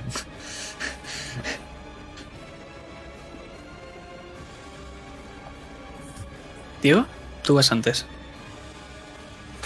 Oh, no. Ves que está haciendo ademán de ir a coger al chaval y emprender la carrera. Lo miro por encima del hombro y si Teodoro mira en mi dirección podrá ver cómo asiento. Y doy un par de pasos hacia ese hombre en posición fetal apuntándolo con mi espada.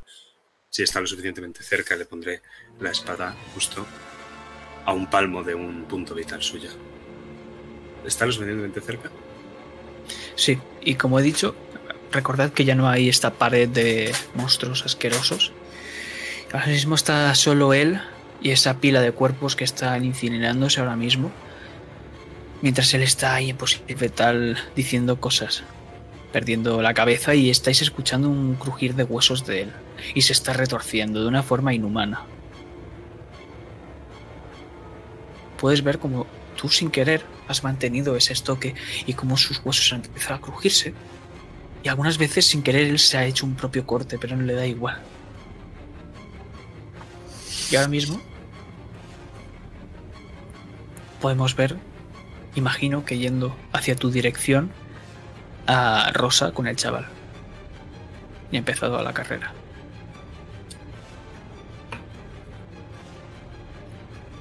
Y os digo, si queréis escapar, es vuestra es vuestro turno. Debéis gastarme ese último momento. Me lo gasto para escapar de aquí, efectivamente.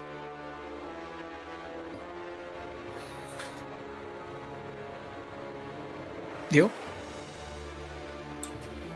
Le echo una mirada a Luisio y otra a Teodoro escapando y conforme va crujiendo y va agrandándose cuando veo que mi estoque parece que no le hace absolutamente nada, miro mi estoque con extrañeza, lo miro a él. Que sepas que Diego de Aldana no se le deshonra dos veces. Te mataré la próxima vez. Me doy la vuelta y empiezo a correr en la misma dirección hacia la que lo ha hecho Rosa. Y si me encuentro a Liberto por el camino, le pego un empujón, lo tiro al suelo, luego le levanto. ¡Vamos! Es que empezamos a escuchar, porque no sé si os vais a atrever a daros la vuelta, pero empezamos a escuchar el retumbar de la sala. Ya no es por solo su voz, sino porque empieza a poner las manos en el suelo. Y unas grandes palmadas. Empieza a resquebrajarse toda la sala. Y vemos como en el último momento salís corriendo de ahí. Empieza a caer todo, separándoos de él. Y escucháis un rugido. Rugido inhumano.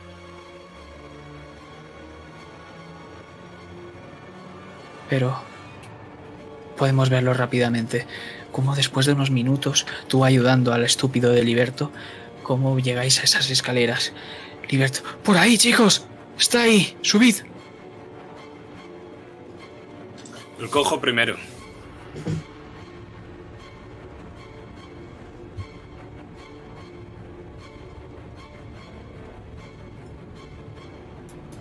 Ayudo al cojo a empujarlo hacia arriba y detrás voy elevando al niño. ¿El niño se puede mover?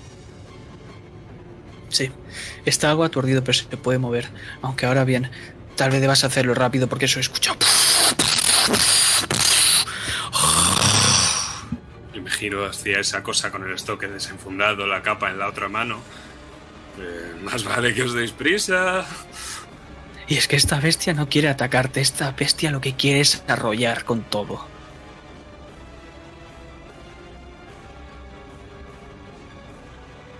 Estoy subiendo y le voy a dar la mano, pero digo, veo que no va a dar tiempo y que nos va a arrollar. Y digo, Diego, ¿confías en mí? Como si fueras un puñetero ancla. Doy un último paso, salto y desde arriba del todo te digo, ataca la escotilla. Y me giro, me doy media vuelta y clavo el estoque en esa escotilla como si fuera mi vida en ello. Es que cuando lo haces, el impulso magnético que tenía en esta escotilla a la vez de tu espada te eleva hacia arriba y sales como un cohete disparado hacia arriba.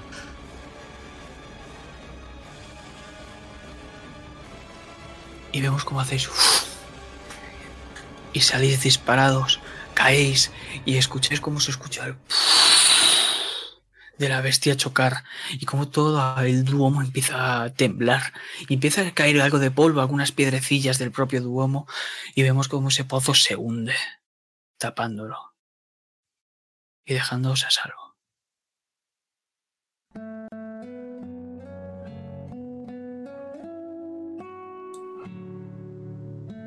Y resulta que ha sido demasiado ese impulso y lo que se ve es una capa roja que va a caer unos cuantos metros, casi a plomo, y al final me quedo en el suelo con los brazos extendidos, las piernas abiertas, mirando hacia arriba.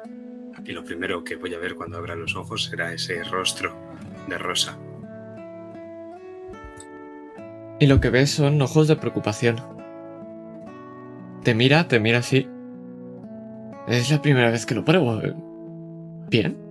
¿Sigues vivo? ¿Algún hueso roto?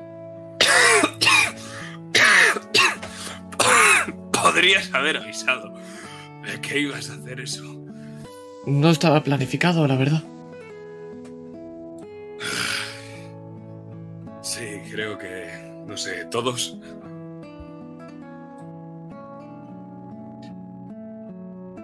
Me pongo y me tumbo a tu lado, en esa hierba. Y ves como me quito el sombrero y me lo pongo encima del pecho. Y me pongo tumbado igual, mirando hacia arriba. Al final tenías razón. Eres un héroe, les has salvado a los dos.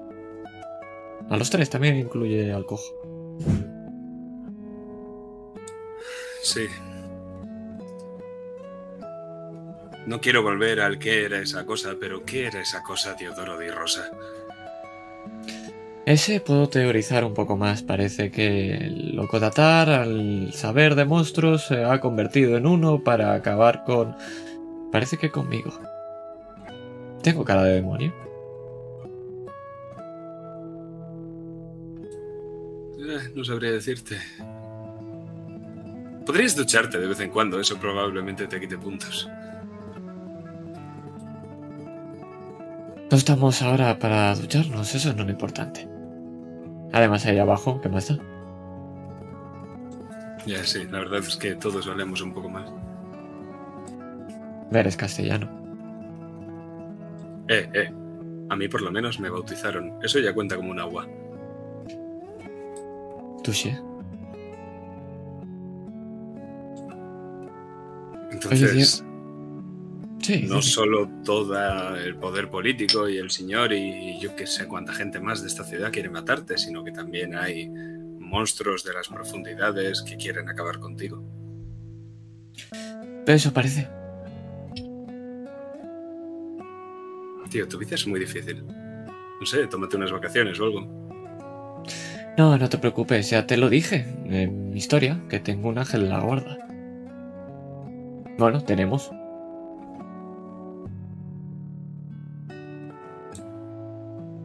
Bueno. Tampoco hace falta que me llames así.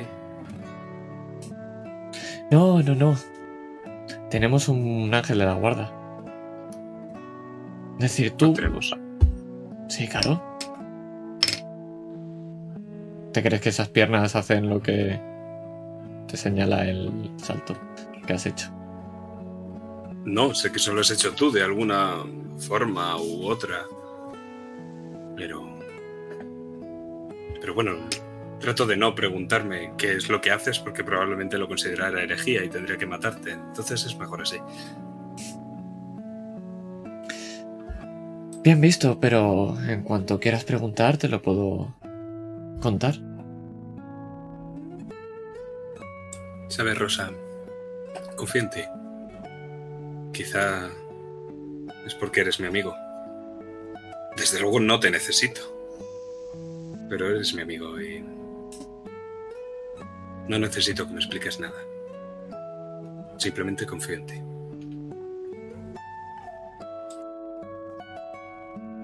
Mira hacia el cielo. Está feo que te necesite, Diego. Es decir, eso me hace menos amigo.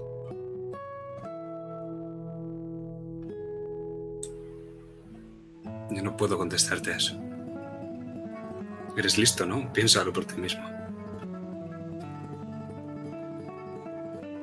Sí, puedo ser listo si lo entendemos como organizar ideas, velocidad de mente.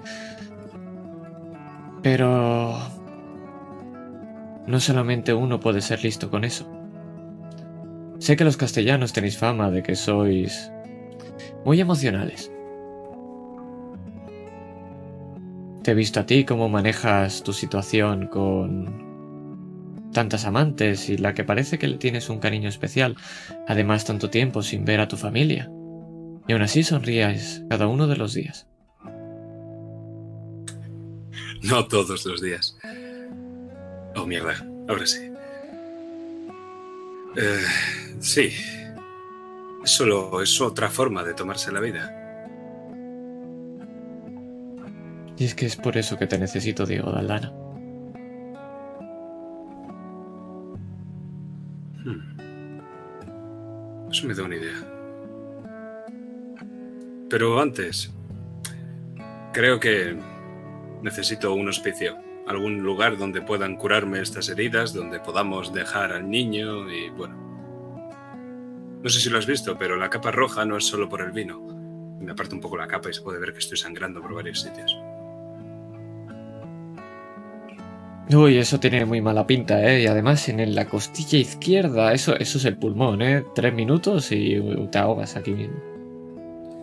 Sí, bueno, eh, me han pasado cosas peores en la cama. No necesitaba saberlo. Es el arte del remo, amigo. El arte del remo. Bueno, eso sí que no lo necesito y me cojo y me levanto, me pongo el sombrero y voy a ayudar a levantarte con una mano. Yo lo que hago es, justo cuando te he visto levantar, me he calado un poco más el sombrero hasta ponérmelo justo encima de la cara. Y cuando me tiendes la mano para que me levante, te das cuenta de que me he quedado completamente dormido o quizá inconsciente por mis heridas. Ay. Bueno, ahora tendré que arrestarlo a Concagua y me voy hacia el domo. Y es que por primera vez, Diodoro, Diego, habéis visto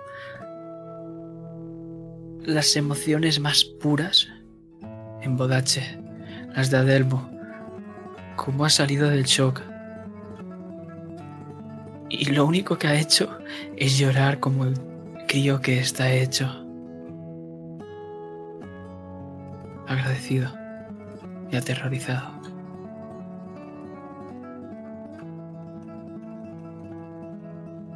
Pero nos vamos a ir a otro lugar.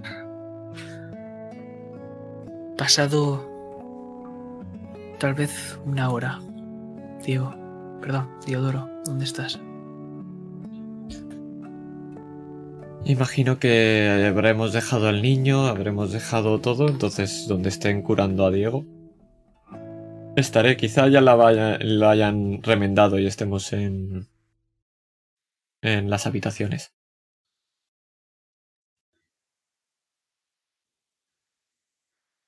Es que un Diego herido, curado, ahora.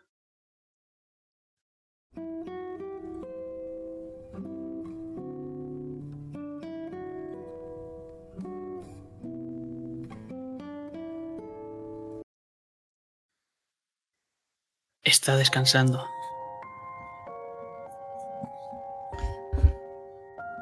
Y es que, Rosa, notas una presencia en tu cogote. Pero no es la de siempre.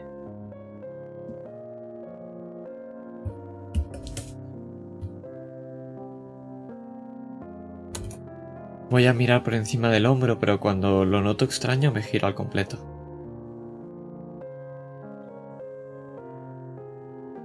Los ojos rojos se abren completamente. Aparece una melena rubia.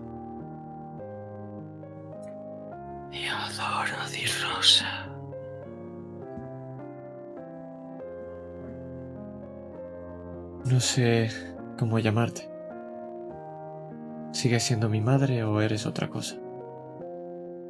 Puedo ser lo que tú quieras, Diodoro di Rosa.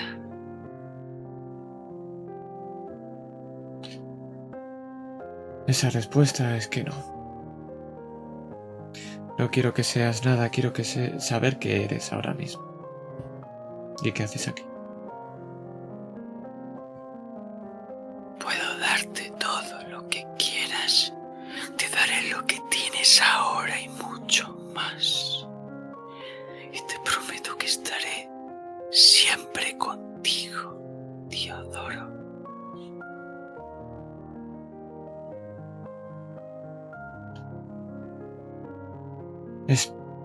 Esto lo que ha pagado tanto mi padre?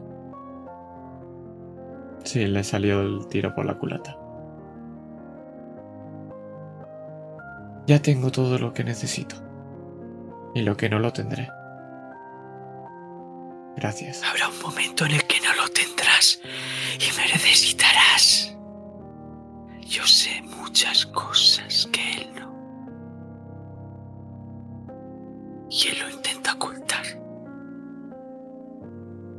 Porque me intenta proteger. Y es que no necesito a alguien que me lo dé todo, necesito un amigo.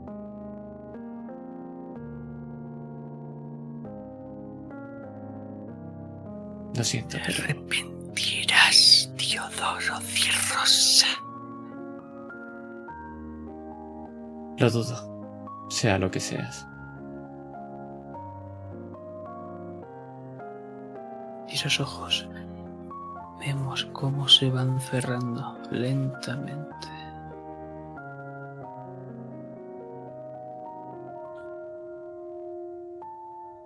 Para dar paso al día.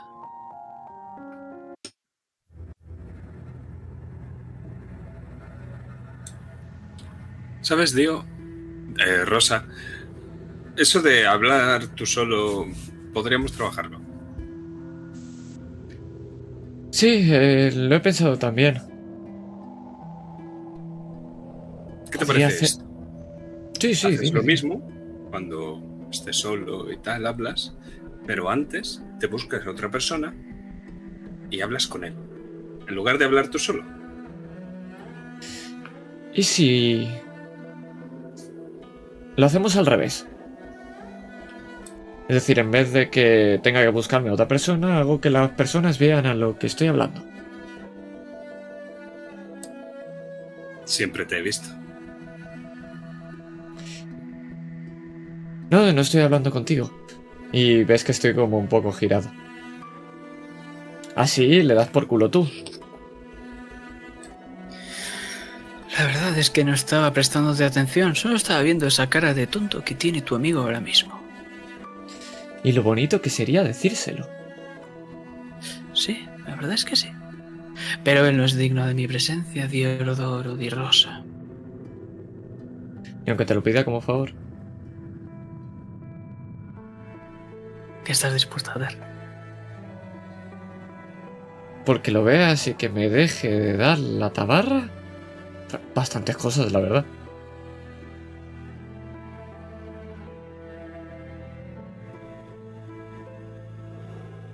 Vez en otra ocasión, Diodoro. Lo siento, no quiero hablar contigo. Y te miro a ti, tío. Rosa, lo has vuelto a hacer. Justo ahora, ahora mismo. ¿Ves cómo tenemos que trabajar en esto? Sí, tienes razón, tienes razón. Intento ser gracioso, pero eh, para comedia estás tú, ¿verdad?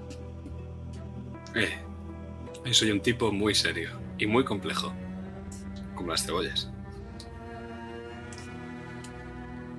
Eh, Escu- lo escuché en un cuento. sí, De esos infantiles que me contaba mi padre. Me he entretenido, la verdad. yo también, pero creo que de infantil no tenía nada. El caso... em, lo único que tenemos que lograr es, o por lo menos, que no parezca un diálogo, porque un diálogo contigo mismo en el que no te contestas absolutamente todo lo que dices es un diálogo muy extraño, Rosa. O sea, das yuyu. Imagínate que acabas con todos los señores de Bodache o algo así, con todos los señori, y aún así Sí. te siguen recordando como ese que daba yuyu. O sea, estaría bastante mal. Entonces, solo deja de hacerlo, ¿vale? Me has dado una idea. Imagínate que acabamos con todos los señores de Bodache y aún así te acaban recordando como el castellano que huele mal. Eh, hay que trabajarlo, tienes razón. Mí, por lo menos, me dieron un agua. Trabajaremos en ello. ¿Cómo? Una voz irrumpe. De una mujer. Bastante anciana. Que han llegado los restos a la deriva. No puede ser. ¿Dónde? Escuchamos el cuchicheo. Cerca de la costa. Sabía que esa expedición iba a salir mal. Ya he llegado a puerto. Desaparece y si buscabas a tu... Amada capitana, parece que lo tiene chungo. El mar se habrá cobrado su precio. Me ha quitado trabajo por hacer, así que estará bien. Bueno, podemos ver a ver qué ha ocurrido. Quizá con un poco de suerte las monedas han llegado. Oh, sí, es verdad, no recordaba eso de tu tesoro. De todos modos, teníamos que ir al casino, ¿no? Tenemos que entregar ese cargamento de la parte de arriba. Cierto, lo de la- las que dejaste con la hija del tabernero, sí. Abrimos, abrimos la puerta y el tabernero sigue con la cara de embobado todavía y las vamos haciendo pasar mientras cerramos. Y, y esa, ¿Y hija, estáis? es- esa hija del tabernero está ahí sentada en la cama con la vista embobado, le hago así. Y sigue igual. Ah, me lo apunto. Y salgo. Y cuando salís podemos volver a escucharlo. A esa mujer con ese tono irritable. Maldito vagabundo, siempre por los callejones dando por culo. Ojalá se mueran.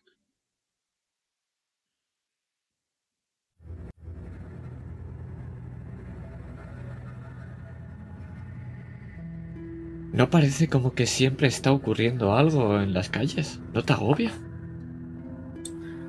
¿No parece como que nada importa de todo aquello que está ocurriendo en las calles? ¿O que todo importa?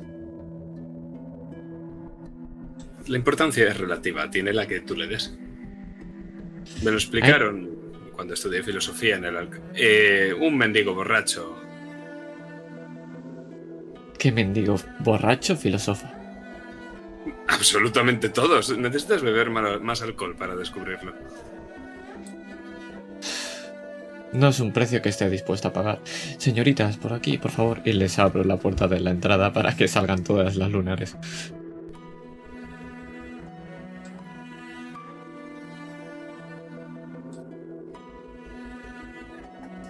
Empiezan a salir. Ves que llevan una especie de, de capas que le cubren todo el cuerpo. Porque sabes que solo se la van a quitar cuando lleguen a su lugar de trabajo. Porque viven de ello, de la danza. Pero, os pregunto, vais a ir directamente entonces, ¿no? Yo quizá, quizá pasaré a ver si Baldovino sigue vivo. Ya solo como por hacer un rodeito ahí y decir, hola. Baldovino está, está perfectamente. Perfecto, ento- entonces, entonces no goes tu... También lo que haría es. La luna dorada tiene un puertecillo, ¿verdad? Se puede acceder por los canales bien. Sí. Vale, pues lo que haría. O sea, las lunares son un premio muy jugoso. Y aunque vayan con esas capas y tal, es posible que todavía sean reconocibles. Entonces lo que haría sería mm, pillar una góndola de esas y una especie de manta. Como tapar a las lunares con esa manta para que parezcan mercancía, para ya poderlas llevar al puerto de una forma más o menos. Y mientras Diodoro maneja esa pértiga. Yo hay un momento que me voy a meter debajo de esa manta y van a pasar cosas que me van a hacer tachar un esto en la lista, pero luego hablamos de ello. Quién sabe si tendrás razón o no. Pero lo que sí dicho... os puedo decir No digo que nadie ha dicho Eddie que, que puedan trabajar sin quitarse esas capas.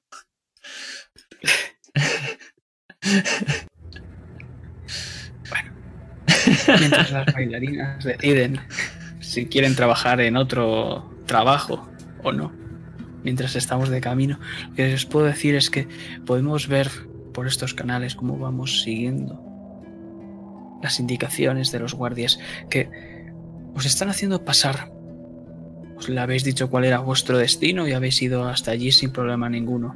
Incluso podrías haberle enseñado la documentación que acredita Diego, que eres el guardaespaldas o el esgrimista, digamos, de del bueno de Vincenzo Bernoulli. Y es que estáis viendo que estos guardias también están redirigiendo a toda la gente hacia sus casas. No los quieren fuera. Pero eso no es importante. Porque vamos a llegar a la luna dorada.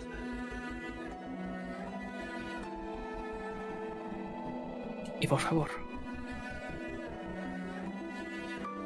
ahora me vais a describir cómo vais a llegar. Antes os tengo que decir, en los barrios pobres, como bien sabíais, está esta luna dorada, un edificio abrumador que por la iluminación y por las personas que están hoy aquí, jamás diríais que esto era la città sommersa. Esto parecía, parecería más Gligeti o incluso el mismísimo palacio de Gespucci Bernoulli. Es que todo el mundo está haciendo la cobra.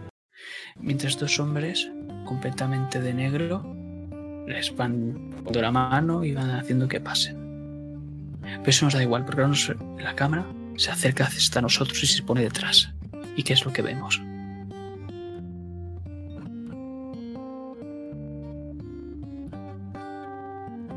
Se me ve a mí con el sombrero bien puesto y cómo estoy metiéndome eh, justo la blusa por debajo de los calzones. Me ajusto un cinturón, la ropera está.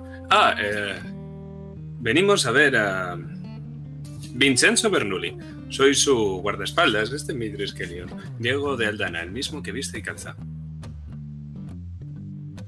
Y lo que vemos es cómo estoy llevo mi sombrero bastante bien puesto y, y Rosa ahora mismo lleva una especie de ropajes de sirviente que no le dejan ver mucho del rostro. Y justo detrás, en dos filas de tres cada una, están mis seis lunares. Y lo que se ve es solo eso, como hemos dejado a un chaval aparcando la góndola cerca de ahí, en esa especie de astillero que tiene que tiene la luna dorada.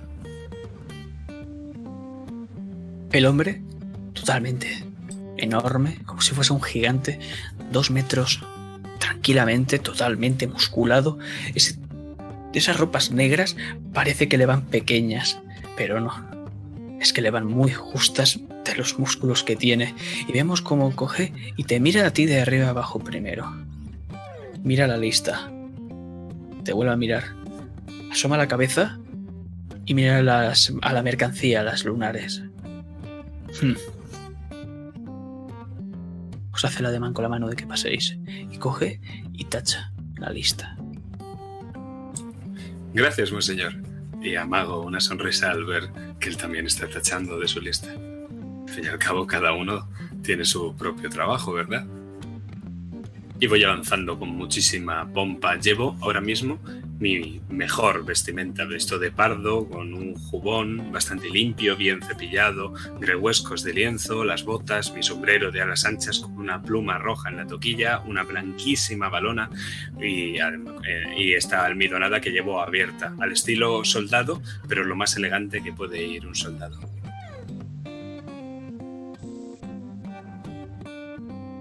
Mientras entráis podemos ver un montón de mesas de apuestas, de un montón de tipos de juego de azar, ya sea póker, sean dados, cualquier tipo. Y lo que os puedo decir es que hay un montón de gente que los podéis haber visto de otros días, cómo iban con esas ropas asquerosas, completamente desaliñados iban. Y como ahora están con un smoking perfectamente y tienen esa misma cara como si fuesen máquinas, podríamos decir, como si no tuviesen alma. Están entretenidos apostando y ni siquiera lo hacen con ganas. Pero los dejamos atrás rápidamente porque la cámara gira hacia la derecha y entramos por una puerta totalmente decorada con un montón de grabados dorados. Y pone un nombre y una felicitación. Felicidades, Vincenzo y pasamos dentro. Mientras las puertas se abren de golpe hacia nosotros y podemos verlo, un montón de humo sale de esta estancia, un montón de gente con cigarros, algunos con puros, algunos incluso con pipas y una especie de cachimbas, pero no nos importa porque lo vemos un montón con sombreros de, eh, de copa alta, con smoking claramente todos.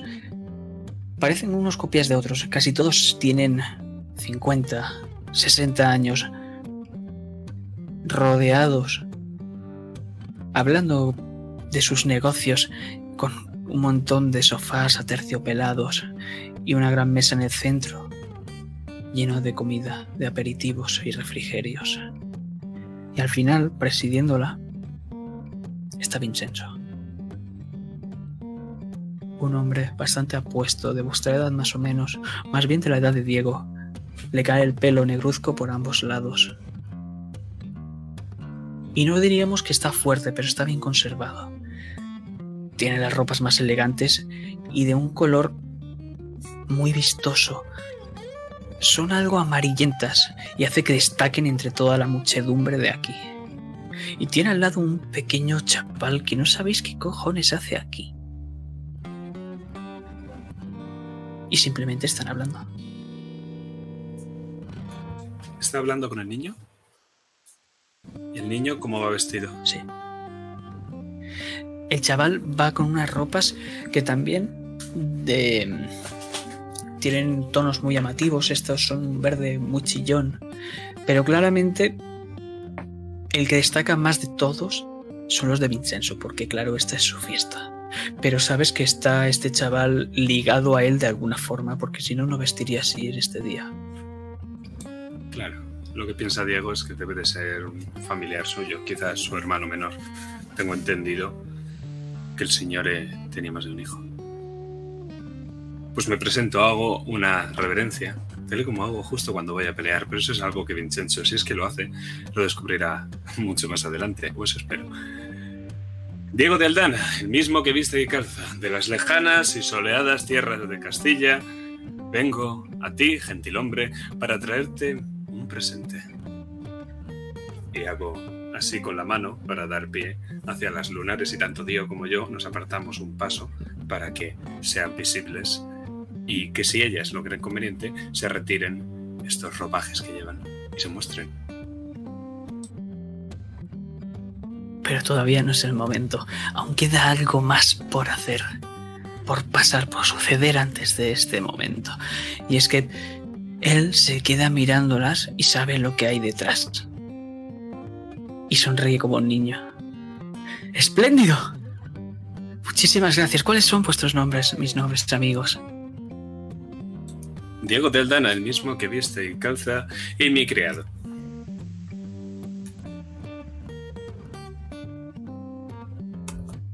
Haciendo con mi pequeña boina chiquitita, así, como saludando. Estupendo. Me han llegado noticias sobre usted. Me han dicho que es un esgrimista. Me lo ha susurrado un pajarillo que canta demasiado bien. Canto, toco, compongo. Y par diez, cuando no estoy de servicio también bebo condenadamente bien. Para ser un castellano y en esta tierra de bodache. Así es, tengo mi Triskelion del gremio de espadachines y reto a cualquiera que crea que sea capaz de derrotarme en un duelo. Miramos desde. Vemos desde el fondo de la sala, en la esquina, apoyado, un hombre con bigote y una capa andrajosa. Una capa andrajosa aquí. Pero nos olvidamos de él de momento, porque Vincenzo da un golpe al chaval. Giorgio, ¿has visto? Seguro que ha derrotado a un montón de personas. Como esas historias que tanto te gustaban. Eso es una mierda. ¿Dónde están las pibitas? Yo quiero irme con mis demás hermanos allí. Este lugar es una mierda. Disculpadme, es... Bueno, es un adolescente, ya sabéis. Pequeño y gentil, señor. Debéis saber que la espada a la mujer es bastante más parecida. Pues al fin y al cabo mata más desnuda que vestida. ¿Os gustan las mujeres? Pronto os gustará el vino. Y para ser un hombre de verdad, pronto os gustará el acero. Le sonrío con complicidad. Te mira con asco. ¿Acaso te has lavado? Seas un sucio castellano de esos. Se da la vuelta, enfurruñado, y se va. La verdad, disculpadme, no sé qué le pasa a este chaval. Siempre está dando la nota, pero bueno. Imagino que cambiará. Son los malos humores que vienen con su temprana edad. Un buen galeno podría sangrarle hasta que le cambiase el humor. Si conoce de alguno, Lo dígamelo. yo mismo, no se preocupe. Entonces lo acordamos otro día. Por supuesto. Díganme, ¿dónde estaban? Me dijeron que se perdieron. O que alguien las perdió, por supuesto. Pero bueno, lo susurra. Eso ya estaría mal, ¿no? Unos bandidos. Unos bandidos que las interceptaron por el camino, las escondieron durante un tiempo y más tarde iban a sacarlas de la ciudad. Fue allí mismo, fuera de la ciudad, donde logré recuperarlas. Esos bandidos acabaron en el fondo del mar, así que no tiene por qué preocuparse. Lo importante es que ellas están con nosotros. Y me giro hacia, para mirarlas a ellas. Y de nuevo vemos en un pequeño flashazo como estoy explicándoles algo debajo de esa manta del bote. Y luego volvemos. Es un poco extraño porque muy poca gente sabe de las rutas. Mi tío lo sabe perfectamente. Es más, está por aquí por si queréis hablar luego con él. Seguro que os pedirá explicaciones. Por supuesto, todas las explicaciones necesarias serán dadas pues por mi honor, que esas son sus lunares y que yo mismo soy Diego de Aldana. Y poco importa más un castellano que la honra. Habías dicho que eras muy bueno esgrimiendo, ¿verdad? El mejor, no solo eso. Perfecto. Adelante. La gente se separa. Y vemos cómo ese malhumorado con bigote y la capa andrajosa se acerca. Ya ha llegado el turno, por fin, su majestad. Y es que vemos cómo tiene un mosquete con una bayoneta. Tírame, por favor.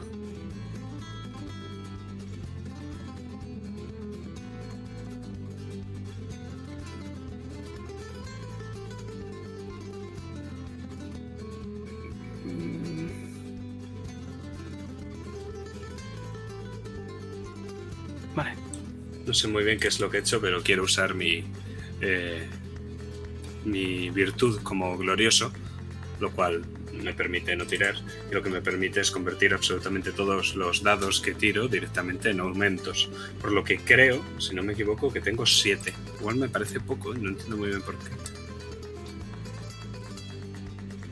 ¿Cuántos dados tiras de por sí? Tengo 4 en armas y 3 en maña, así que son 7. Pero me suena que antes me salían más y no me acuerdo por qué. Tal vez porque te cedió un punto Ah, de. porque es. No, porque es de ser un esgrimista tengo uno más, así que son 8. Tengo 8 aumentos entonces. Perfecto. A este le quedaban dos, perdón. Y los dos que quedan. Vale, pero no va a ser suficiente. Vas a ganar, por supuesto, esto es a primera sangre. No es algo que vayamos a hacer en un cumpleaños, ¿verdad? Eso de matar gente. Se lanza, intenta atravesarte con esa, eh, con esa bayoneta unida al mosquete. Me río de él. Lo que he hecho ha sido, en cuanto ha salido de entre las sombras con esa bayoneta, he sonreído, he doblado mi capa hacia él y luego he adoptado la postura de Torres con la capa. Y lo que hago es esa primera estocada que me hace, voy a correr a lo largo de su espada y voy a hacer el atajo para colocarme justo a otro lado. Y luego cuando vuelve a atacarme, me echo hacia un lado y lo que hago es empujarle. Y cuando ya completamente desesperado va a darme lo que él cree es una estocada mortal, le realizo un contraataque haciendo que su espada vuele, vuele, vuele, vuele, vuele y al final se quede clavada al techo y que con su propia arma se haya rasgado en la mejilla. Y podemos ver esa gota de sangre que cae hasta abajo del todo y cómo estamos yo, tanto yo como este hombre de la capa andrajosa mirando la gota de sangre del suelo y finalmente nuestras miradas se cruzan. Mm, ¿Touché? ¡Estupendo, estupendo! La verdad es que decía toda la verdad ese pajarillo.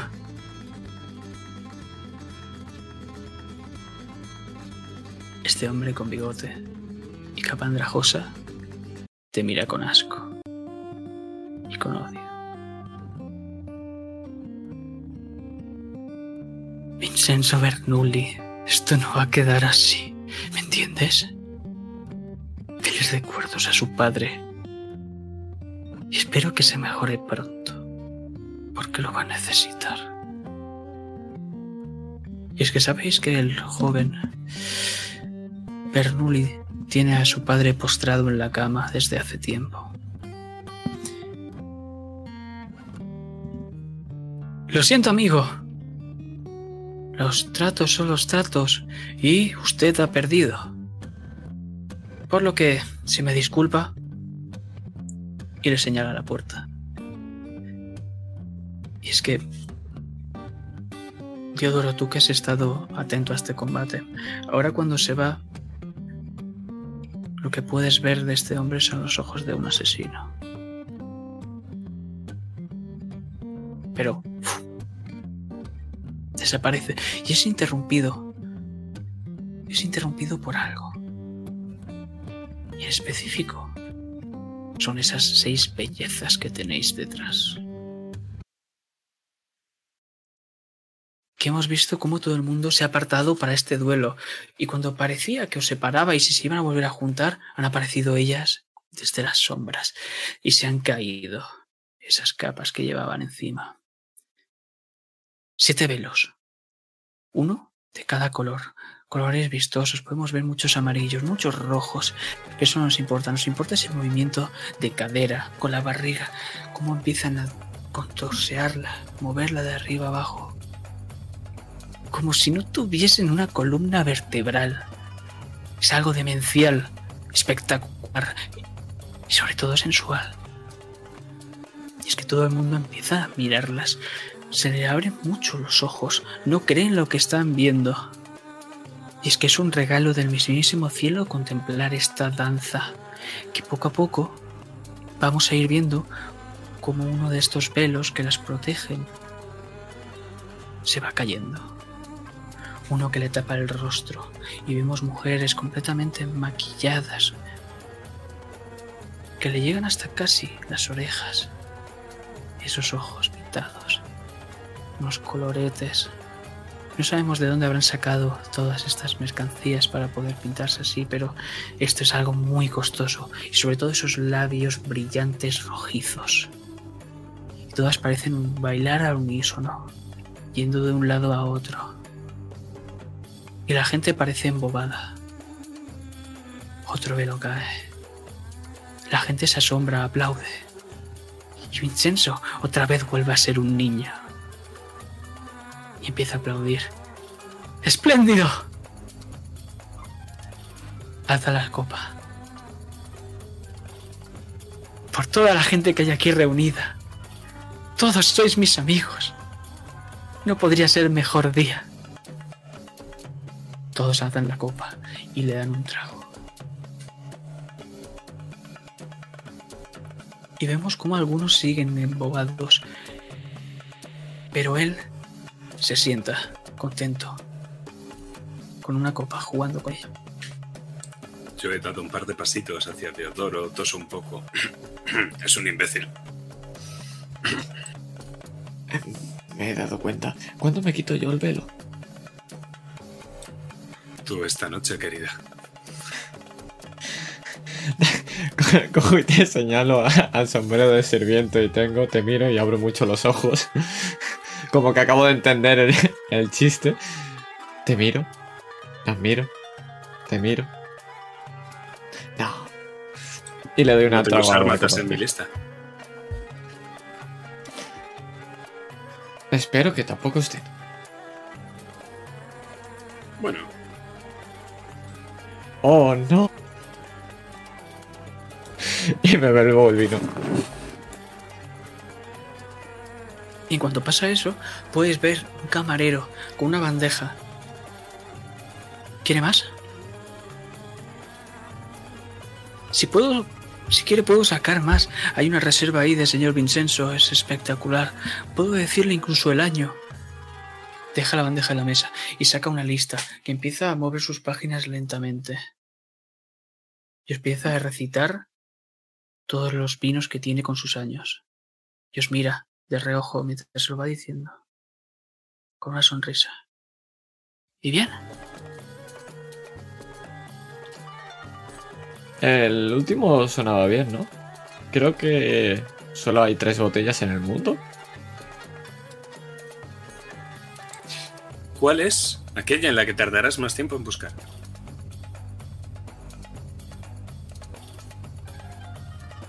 La más cara, por supuesto. Apúntala a la cuenta de Vincenzo Bernuri. Por supuesto. Todo esto es gracias a él. Y vemos cómo coge y tacha una de las botellas. Pero lo hace muy lentamente. Por cierto, ¿me dejas la pluma? Eh, sí, claro. Y cojo su pluma y ves, digo, como saco como una tarjetita de color negro que le dé la vuelta la vez de al revés y estoy ahí escribiendo una pequeña nota. Se lo devuelvo, además se lo lanzo así Y se lo devuelvo la pluma.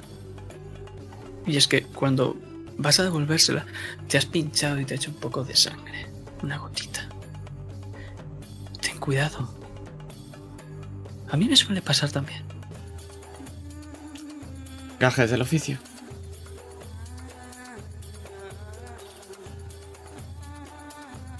Si me disculpan. Iba pasando las hojas lentamente ahora hacia adelante. Y se guarda esa lista. Os hace una reverencia. Y se va. Muy, muy lentamente. Me exaspera, pero en cuanto al final se ha dado la vuelta, digo, ese hombre es muy siniestro, Diodoro. ¿Y- ¿Y y cuántos no aquí, verdad?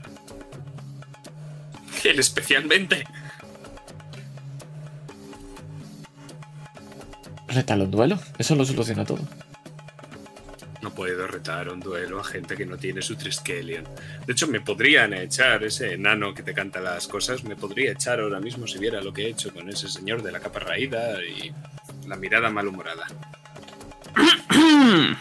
Ves a alguien con un maletín que se está levantando lentamente de un sofá. Ahora vuelvo, voy a hacer algo que tendría que haber hecho hace mucho tiempo. Empiezo a desenvainar la espada mientras me acerco a él. Y espero que los cojines del sofá se lo traguen, porque si no... No sabemos qué pasa. Vemos un par de ruidos y vemos como de la sombra, o sea, cómo coge y unos ojos vuelven a meterse en la sombra. Y vuelve a aparecer Diego. Es el Pero ser cuando- más poderoso que he visto nunca. Pero cuando aparece Diego y dice eso, ves que tienes a tu lado a Vincenzo, Diodoro. Y te estaba hablando durante unos segundos. ¿Quién es el hombre más poderoso? No, estábamos hablando de él y su alcoholismo, que es que es algo que no se va a poder quitar nunca. Eh, Pero estás trabajando en ello, ¿no es así? Mi criado. Efectivamente, estamos, estamos trabajando. ¿Y las lunares, de dónde las has sacado? Del imperio de la media luna, por supuesto. De ahí vienen siempre. Pero más concretamente, manda dinero mi tío. Y allí, mis hermanos, bueno, ya saben, siempre están allí metidos, nunca vienen aquí a visitar.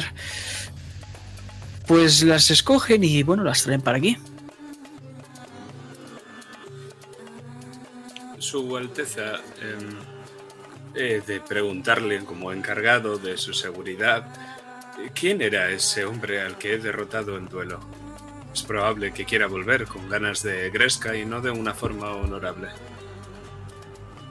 Era un simple duelista. Decía que quería encontrar una información y bueno, que debía dársela, que yo la sabría, o mi padre incluso. Pero he dicho que solo si vencía el duelo. Y lamentablemente no lo ha hecho. No te preocupes, la guardia se encargará si da problemas.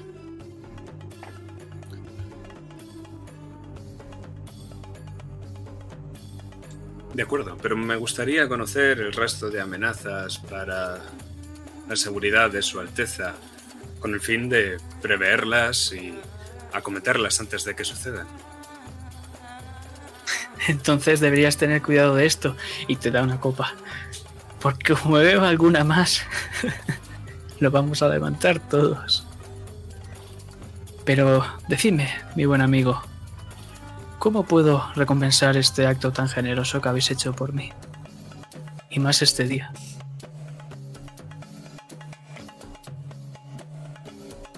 Un segundo. Me giro hacia mi criado. Oye, ¿qué era lo que teníamos que...? El que financia todo. Recuérdalo. Si te queremos echar todo abajo, se hace con dinero, su tío. Hay que Entonces hablar con queremos- su tío. Entonces queremos ver a Faccio. Ya está, es lo único que voy a pedir. Vale. Y Tío, le queremos mejor. Y podríamos tener cualquier cosa, ¿lo sabes? Sí, efectivamente. La luna Es es no. ¡Ah! Sea solo una. Tiene cinco para él. ¿Quieres compartir también las lunares? Yo no soy celoso. Vale, entonces si lo consigues convencer, adelante. Espléndido. Me giro. Nada que no hayamos tenido ya, salvo quizá esa charla con Faccio. Y bueno, un sueldo acorde a el trabajo que hacemos por su Alteza, por supuesto. Por supuesto, ser recompensados. Dignamente y justo, por supuesto. Y sí, mi tío está por aquí, podréis visitarle en cualquier momento. Díganme, ¿no son preciosas? Os señalan las mujeres. Solo un único velo las cubre. Y sigue esta danza erótica que otra vez ha vuelto a coger público. Más del que tenía.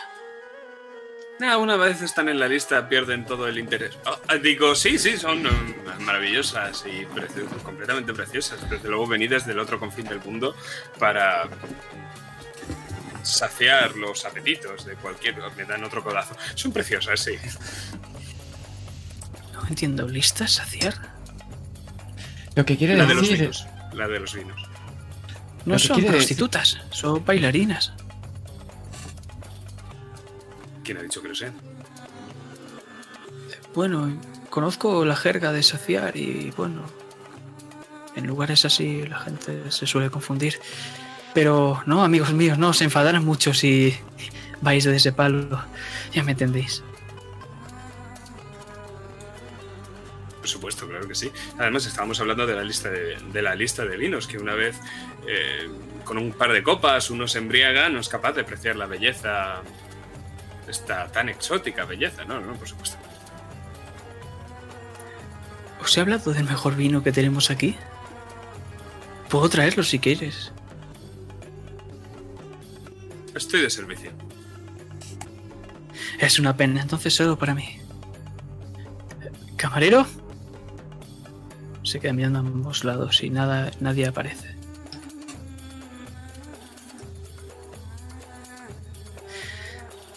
Bueno, se habrá perdido en la bodega.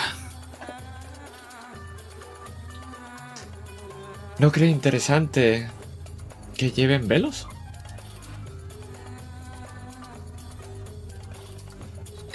Tiene que ver con una antigua leyenda de una mujer que iba al infierno y en cada puerta debía quitarse una prenda de vestir y eso hacía que perdiese su poder y al final acababa bastante mal. Pero bueno, es solo una leyenda, un mito, aquí no va a acabar nadie mal, es simplemente una danza. No, por supuesto. A mí lo que me parece curioso es que detrás de ese velo lo que oculta es siempre algo mucho mayor, mucho mejor. Pero aún así llevan ese velo. Y sabes por qué, ¿verdad? Porque es más excitante no saber lo que hay debajo que descubrirlo. Exactamente. Por nuestro placer. No por el suyo, sino por el nuestro. Y estoy jugando con esa tarjetita. Que ahora puedes ver, Diego, como en la tarjeta es negra, pero por delante la reconoces. Son esas mismas cartas que jugamos cuando jugamos con el doble de. de Baldovino. Y es que son negras y la parte de interior, en vez de ser blanca y roja, es negro y dorado. Y ves que estoy jugando con la de Joker. Mientras voy dándole vueltas.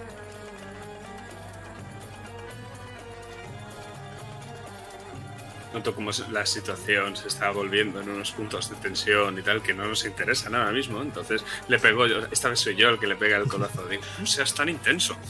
Eh, bueno, eh, entonces el vino. Es que desde una última y reciente experiencia que tuve con el vino no me sienta bien. Ahora no bebo. Ojalá fuera cierto. Es una pena. Oh, parece que llega ya. Vemos una bandeja. Pero no es la misma persona. Es otra. Muchas gracias. Se lleva la nariz. Oh, increíble. Sí, Solo la ropa me embriaga. sí, un segundo. de- deme esa copa. Un, un seg- un segundo. Solo. ¿No, te- ¿No tiene su alteza catadores? necesitamos catadores, estúpido. Esta es mi fiesta.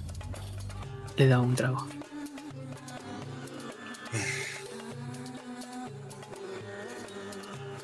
Está bien, eh, como su alteza desea. Tus excusas de que no querías vino creo que se están viendo, mi querido Diego de Aldana. ¿No será que te puede el alcohol? Te acerca la copa un poco jugueteando. No, no era yo el que pensaba darle ese trago. ¿Quieres emborrachar a tu criado? Es bastante culto, me cae muy bien. Por eso lo Pero tengo. no me ha dicho su nombre. Soy un simple criado, pero me puedes llamar Diodoro. Teodoro, encantado.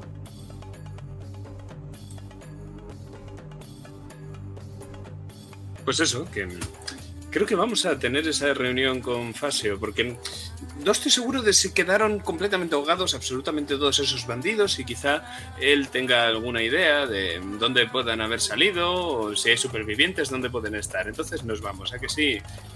Diodoro, y empiezo a empujarte. Perfecto, pero espero que os quedéis al carnival y dentro de unos cuantos días. ¿Cómo iba a protegerle si no? Estupendo. Haz la copa hacia ti. Se la acaba.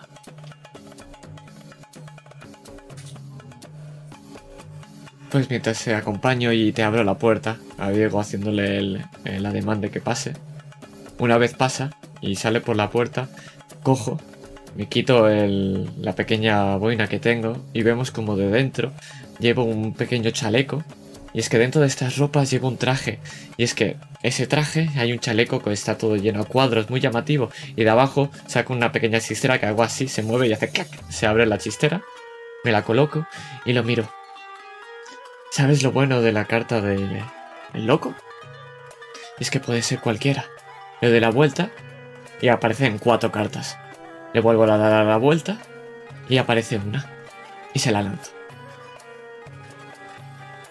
Llegando, volando, hasta justo debajo de la copa. Y salgo por esa puerta. Y si la va a leer, lo que pone es... Sé lo que buscas. Sé lo que proteges.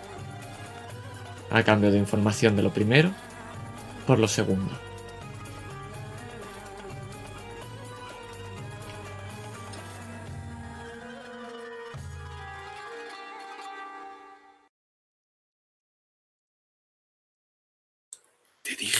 Fueras intensito.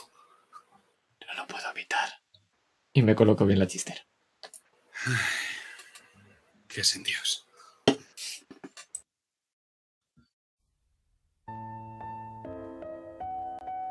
Y es que esta va a ser la última escena.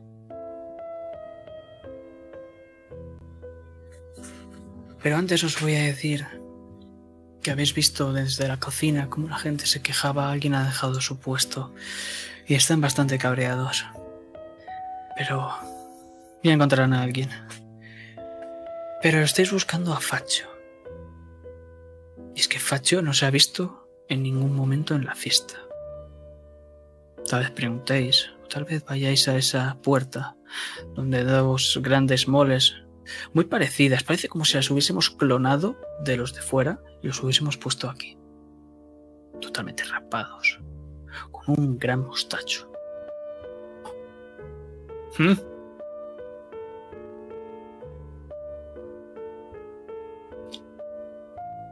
Buscamos a Faccio. Venimos de parte de Vincenzo. Hmm. Os van a hacer un ademán. Os dejan pasar. ¿Alguno de estos sabe hablar? Y mientras vamos dentro.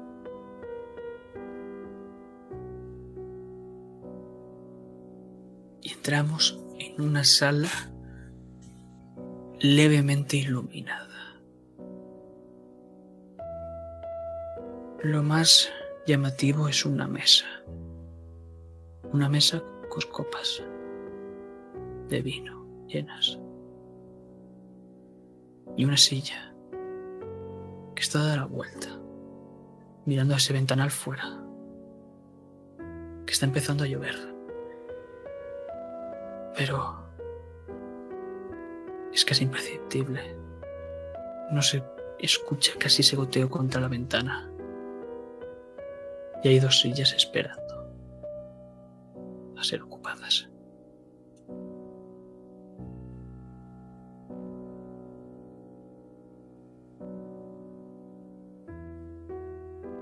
Imagino cómo Diodoro cierra esa puerta.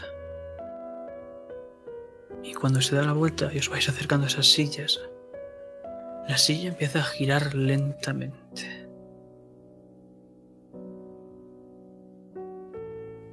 Y vemos a un hombre de unos 30 años.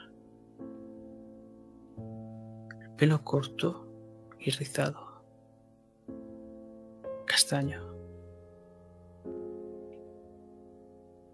Lleva unas vestimentas muy lujosas. Mucho más que las del incenso y es un color azul oscuro, que no sabéis por qué, pero es incluso más llamativo que el de Vincenzo.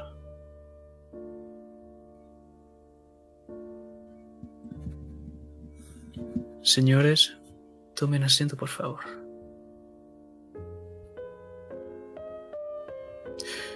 Imagino que son Diego de Aldana y Rosa, ¿cierto? ¿Me conoce?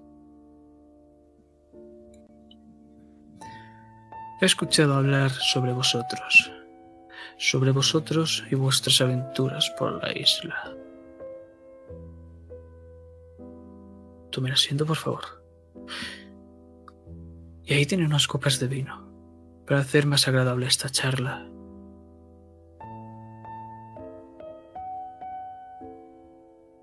Yo ya no bebo vino.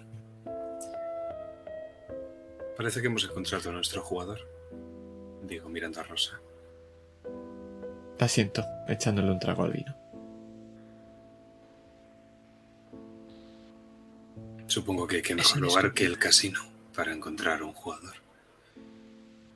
El sabor es, es indescriptible. Y solo haberlo, habiéndotelo metido en la boca, sabes que esta era la botella más cara del lugar. Y podemos ver cómo justo se han echado dos copas y una más, que es la que se ha bebido Vincenzo.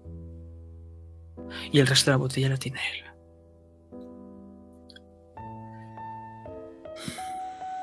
¿Están disfrutando de la fiesta?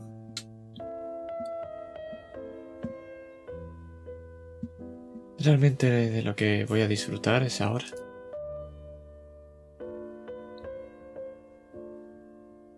Muy exóticas las bailarinas, un ambiente muy agradable, pero lo que me motiva es hablar con usted.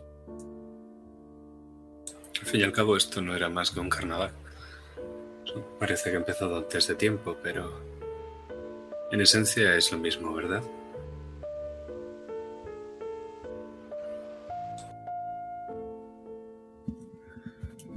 Carnaval les aseguro que será mucho más vistoso. Mucho más. ¿Han venido a hacer negocios?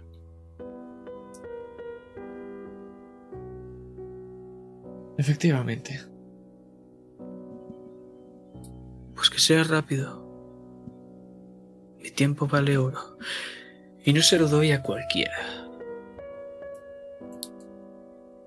Me apoyo encima de la mesa un poco y me acerco un poco a él. No es amenazador, solo estoy observando y quiero utilizar mi virtud de héroe para analizarlo. Y no me importa si no es un enemigo, lo que quiero ver es si coincide con el con el señor Baldovino duplicado. No sé si me explico. Quiero No, descartar que sea no. Claramente lo descartas. Porque en términos de, digamos, nivel de villanía, ya que aquí no decimos nivel de heroicidad, nivel de antihéroe, no nos da igual si es un villano o no. Lo que te puedo decir es que tiene 25. bastante bien.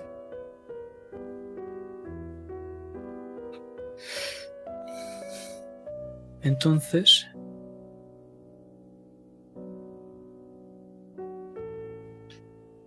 Digamos que de jugadores a jugadores hemos venido a jugar, pero no a jugar como se está jugando hasta ahora, sino lo que venimos a proponer hoy es a cambiar el juego.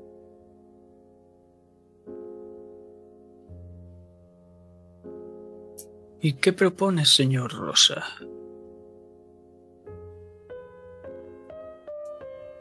Hemos escuchado lo de Baldovino de la misma manera que usted ha escuchado lo de la- esa isla. Imagino que sabrá más, ¿verdad? ¿Usted puede pagar esa información? No solo puedo pagar con ella, puedo hacer mucho más. Pero ya no solamente eso.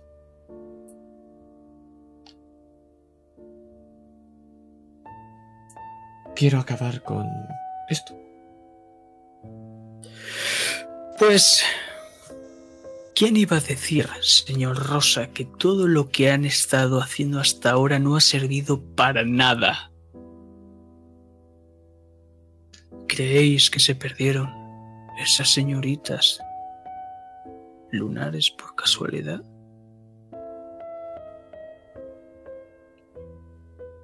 ¿Creéis que trayéndolas aquí vais a ayudar en algo?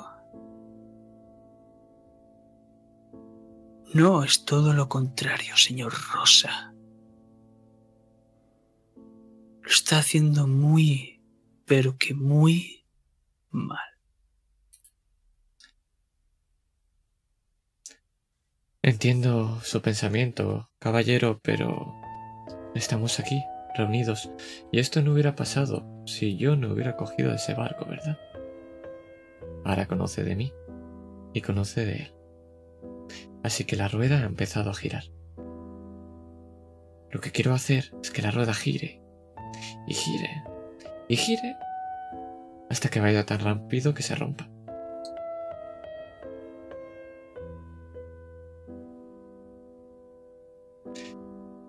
Y eso es algo que usted no quiere. Lo que vengo aquí No Esa ponga oficina- palabras que no he dicho en mi boca, señor Rosa. O tal vez tengamos un problema. ¿Me entiende? Por supuesto. Lo que quería decir es que si esta idea a usted no le parece bien, eh, para eso estoy aquí. Para demostrarle que, al contrario, es lo que usted necesita. Hagamos una cosa. Cierre esa bocaza. Se dirige a ti, Diego. ¿Usted qué tiene que contarme? Para hablar un poco mejor que su amigo.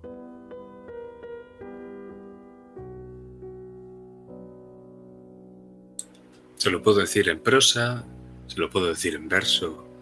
No soy más inteligente que Rosa, pero he entendido que vos sois un hombre de negocios. Y Rosa, Así es. En verso o en prosa, lo que trata de proponer es un negocio a vuesa merced. Vuesa merced puede cogerlo y todo esto que hemos estado haciendo, que para vos está mal, puede empezar a hacerse bien. De una forma que sea buena para ambos. O, si vuesa merced no acepta el negocio, me temo que estaremos en lados opuestos del tablero.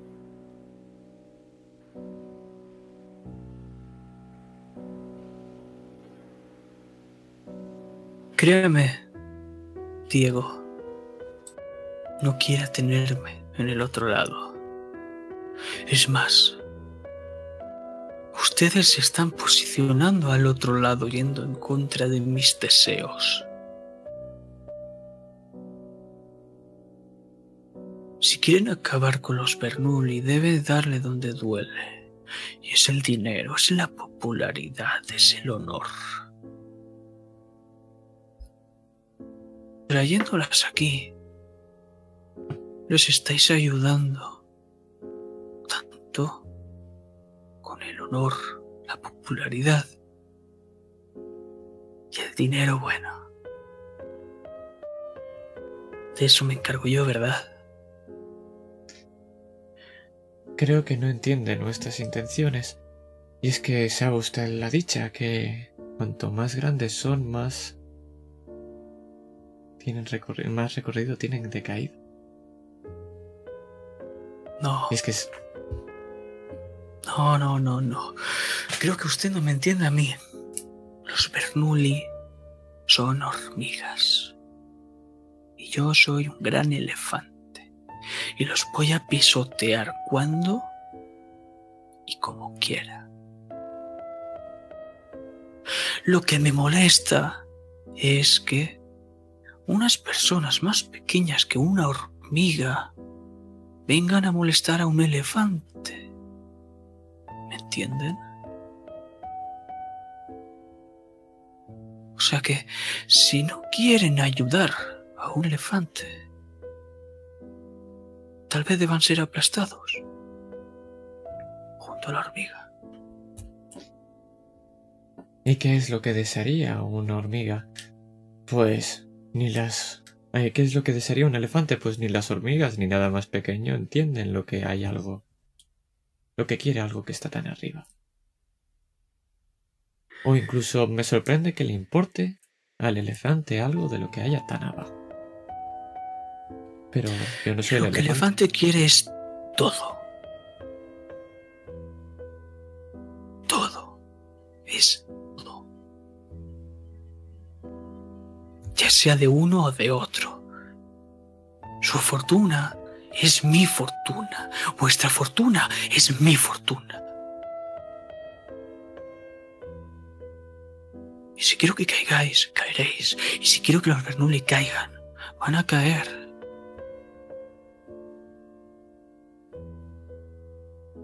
pero van a caer como yo quiera. ¿Estáis de acuerdo? ¿O no? Solo tengo una pregunta. ¿Deseas todo? Unificado, es decir, deseas todo. Pero no te importa si es realmente tuyo o cada uno de uno, es decir, quieres que Bodache sea tuya y da igual quien esté debajo. No, no, no, no, no, no. Podache ya es mía. Al igual que otros reinos, ya que su economía dependen de mí. Y los Bernoulli, los Caligari y muchos más dependen de mí. O sea que Bodache es mía. Puedo hacerla caer cuando quiera. Es que los Bernoulli están teniendo muchos problemas financieros últimamente, ¿verdad? ¿Cierto?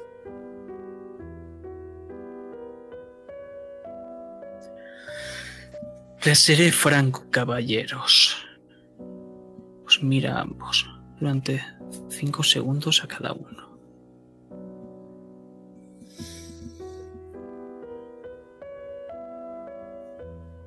Los Bernoulli van a caer. Y no van a caer cualquier día. Van a caer en el carnival. ¿Habéis entendido?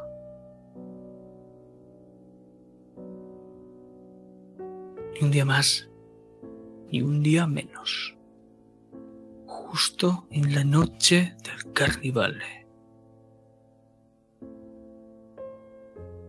Yo mismo he contratado a ese músico. Y me he gastado una gran fortuna que nunca vais a poder ni olerla. ¿Y sabéis qué vais a hacer? Que ese músico desaparezca y no actúe esa noche. Si actúa, vosotros desapareceréis con él al día siguiente. Es más, supongo que sabrán vuesas mercedes que su padre, el Bernoulli, el Signore, está muy mal y que va a ceder su puesto a uno de sus hijos. Y es que está en camino uno de los mayores.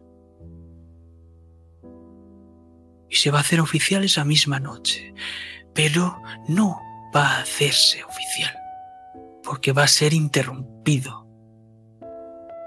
¿Alguna pregunta? De momento ninguna. Espléndido. Saca una copa. Que la deja en la mesa.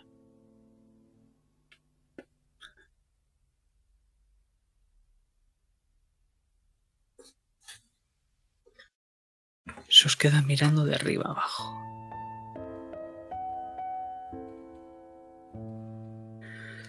Me da igual cómo desaparezca la gente, cómo se interrumpa esa proclamación. Solo sé que se hará. O sé que vosotros vais a decidir cómo. Espero que no me defraudéis.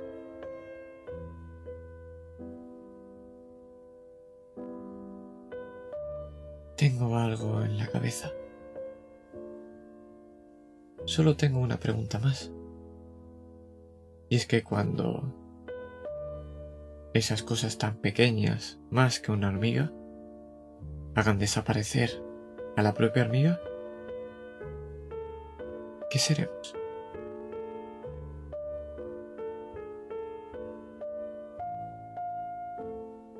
Algo tan visiblemente pequeño que no os podré ver.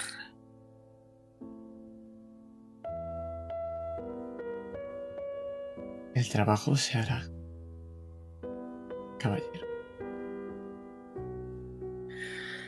Es más, lo que les puedo decir es que sé cómo acabará esto. Y serán los Bernoulli recurriendo otra vez a su querido tío Faccio. Y su tío Faccio les dará más y más dinero. ¿Y sabéis qué pasará? Que habrá un momento en el que no le dará dinero. Tendrán muchas deudas. ¿Y sabéis quién quiere esas deudas? El lobo de Bodache. Y el lobo, cuando tenga sus deudas, se los comerá. Como si fuese la caperucita.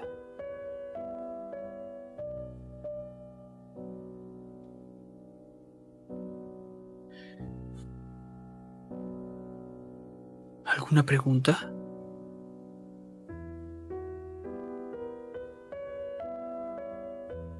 ¿Tiene más este vino? Y le enseño la copa vacía. Él mismo coge la botella y te empieza a servir. Espero que sea de su agrado. Ninguna pregunta, pues. Y te miro, Entonces desaparezcan de aquí. Diego está mirando por la ventana. Durante esta última parte de la conversación he estado mirando por esa ventana. ¿Hacia dónde da la ventana?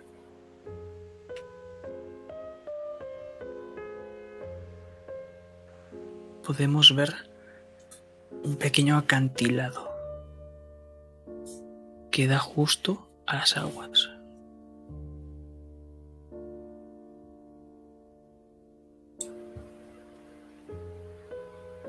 ¿Eso es un barco? Digo, señalando hacia allí donde puede verse la silueta de un barco en el horizonte. Y es que para ello estoy gastando mi oportunidad, porque cuando Faccio se gira para mirar hacia la ventana, ninguna pregunta. Y ya estoy de pie, viéndome. Eh, Faccio, hago una reverencia.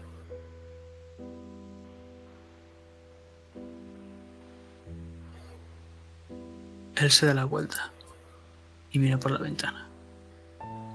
Y se va a quedar completamente embobado mirando la ventana, sin prestaros más atención.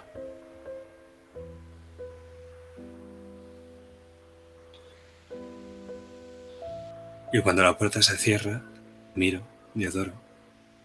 Echo la mano, echo la mirada hacia abajo, hacia debajo de mi capa y se puede ver cómo llevo una botella de vino medio vacía. Algo es algo, ¿no? Bien hecho, Diego. Y te cojo y con la copa que llevo en la mano llena, cachito pequeño, te hago como para brindar a la botella que llevas. Vámonos de aquí. ¿Sabes cuál es el siguiente paso entonces? Mientras vamos caminando. No tengo ni la menor idea. La hormiga desaparecerá. Ese era nuestro plan. Pero es que el siguiente es que el elefante nos vea. Pues al final si escalas un árbol sigue siendo más alto que un elefante, ¿no?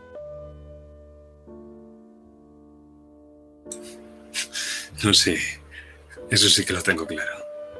Ese elefante nos va a ver. Oh, que sí nos va a ver. Y va a ser glorioso. Y le doy un traguito a vino. Y yo bebo directamente de la botella. Ahora me vuelve a gustar el vino.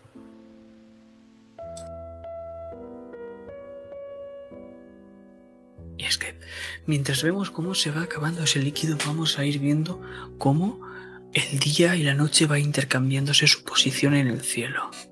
Y van a ir pasando los días. Y es que, si no te gusta esta canción, Diego de Aldana, eres tú libre de poner otra. Pero esta es vuestra escena.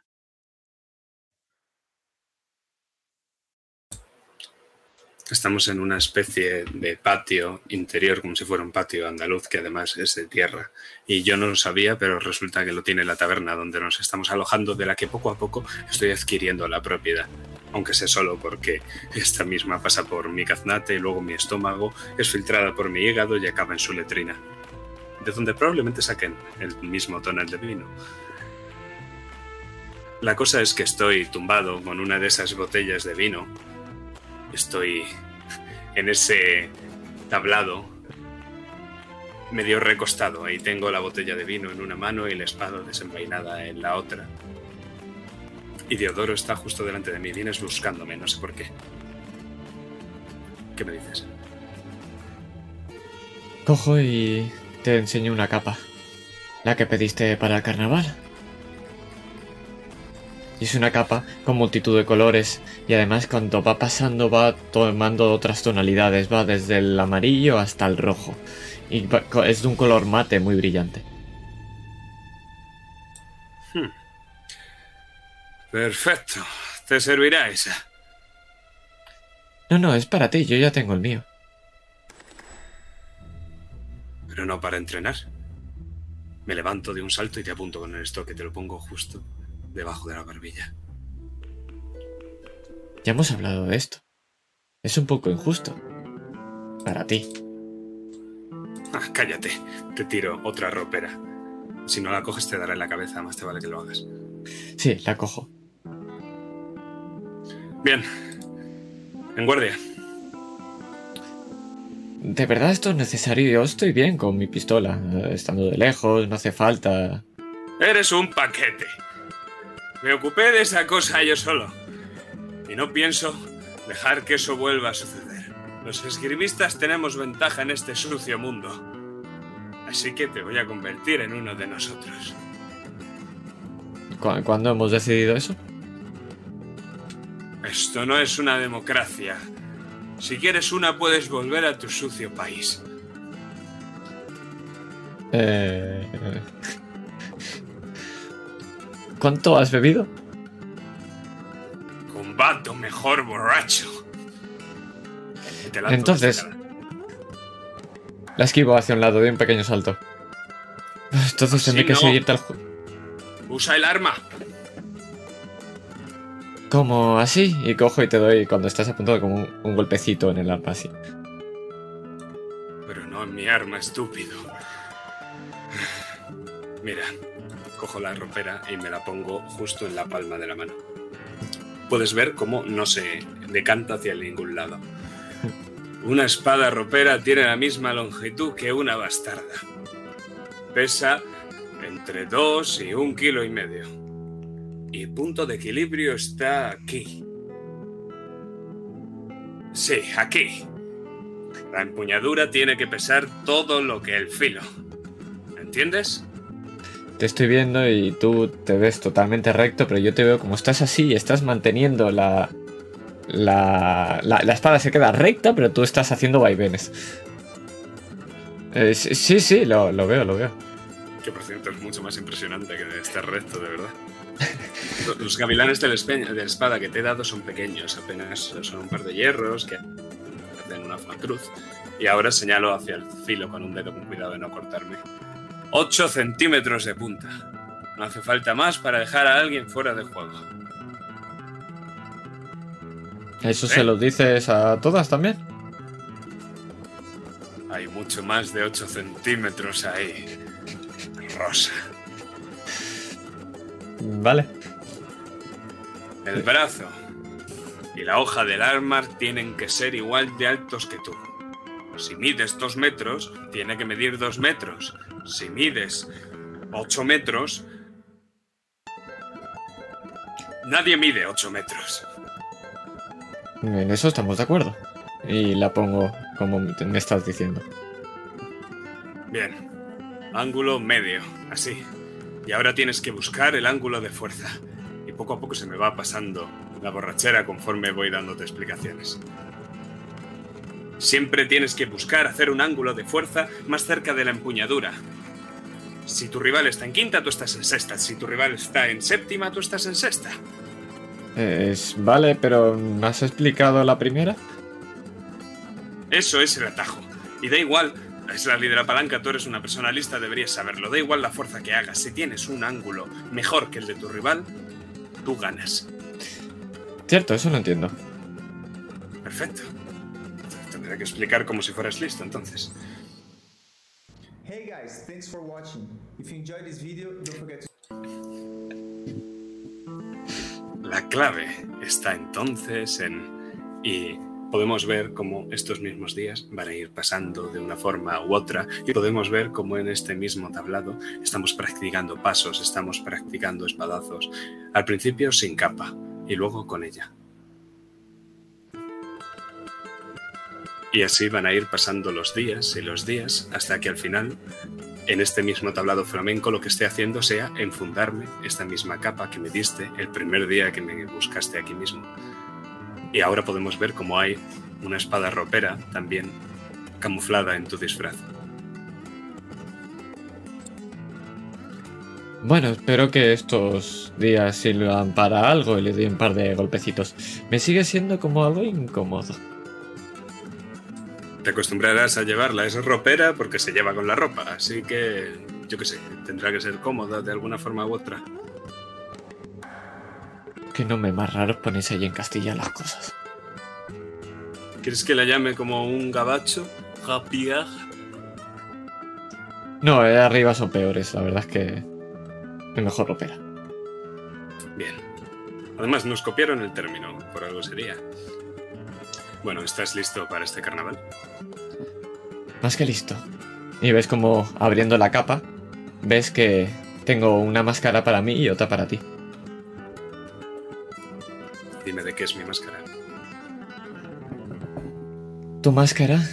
¿Cómo, ¿Qué animal decías que eras el zorro, verdad? ¿Qué te... No, te- o el- creo- ¿no decías que te asimilabas más al zorro? No me acuerdo cuál era. Que creo que cogí un par de máscaras y eran un poco las dos. Era el león por el tema de la virtud y el zorro porque Diego es un puto zorro. Pues lo que puedes ver es como es una máscara veneciana la cual te deja la boca libre y de parte hacia arriba tiene ese morro hacia adelante más de zorro, efectivamente me gusta mucho más. Y es que es completamente dorada. Y puedes ver como hay una línea en el medio, en diagonal, que cruza, simulando la forma de una ropera. Me gusta este detalle. Y te la, te la doy. Aunque que sepas que esa es peor que la mía. Bla, bla, bla. Y la última imagen es yo poniéndome esa máscara, la cual es solamente la mitad de la cara. Y en la parte de arriba del ojo derecho hay una rosa enorme, dibujada, que sobresala un poco por mi parte izquierda.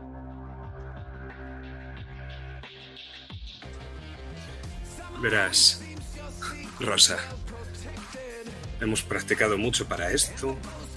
Tienes tu capa, lo tienes todo. Ahora dime que tienes un plan. ¿Cómo no iba a tenerlo, verdad?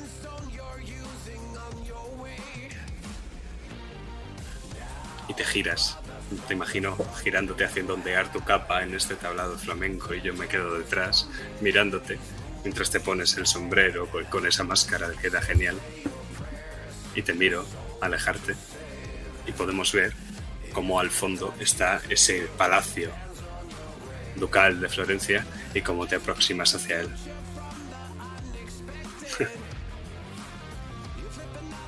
Vamos a bailar.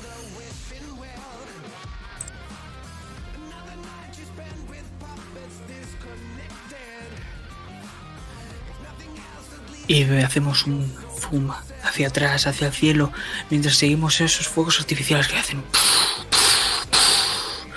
Bienvenidos al Carnivale y gracias por jugar.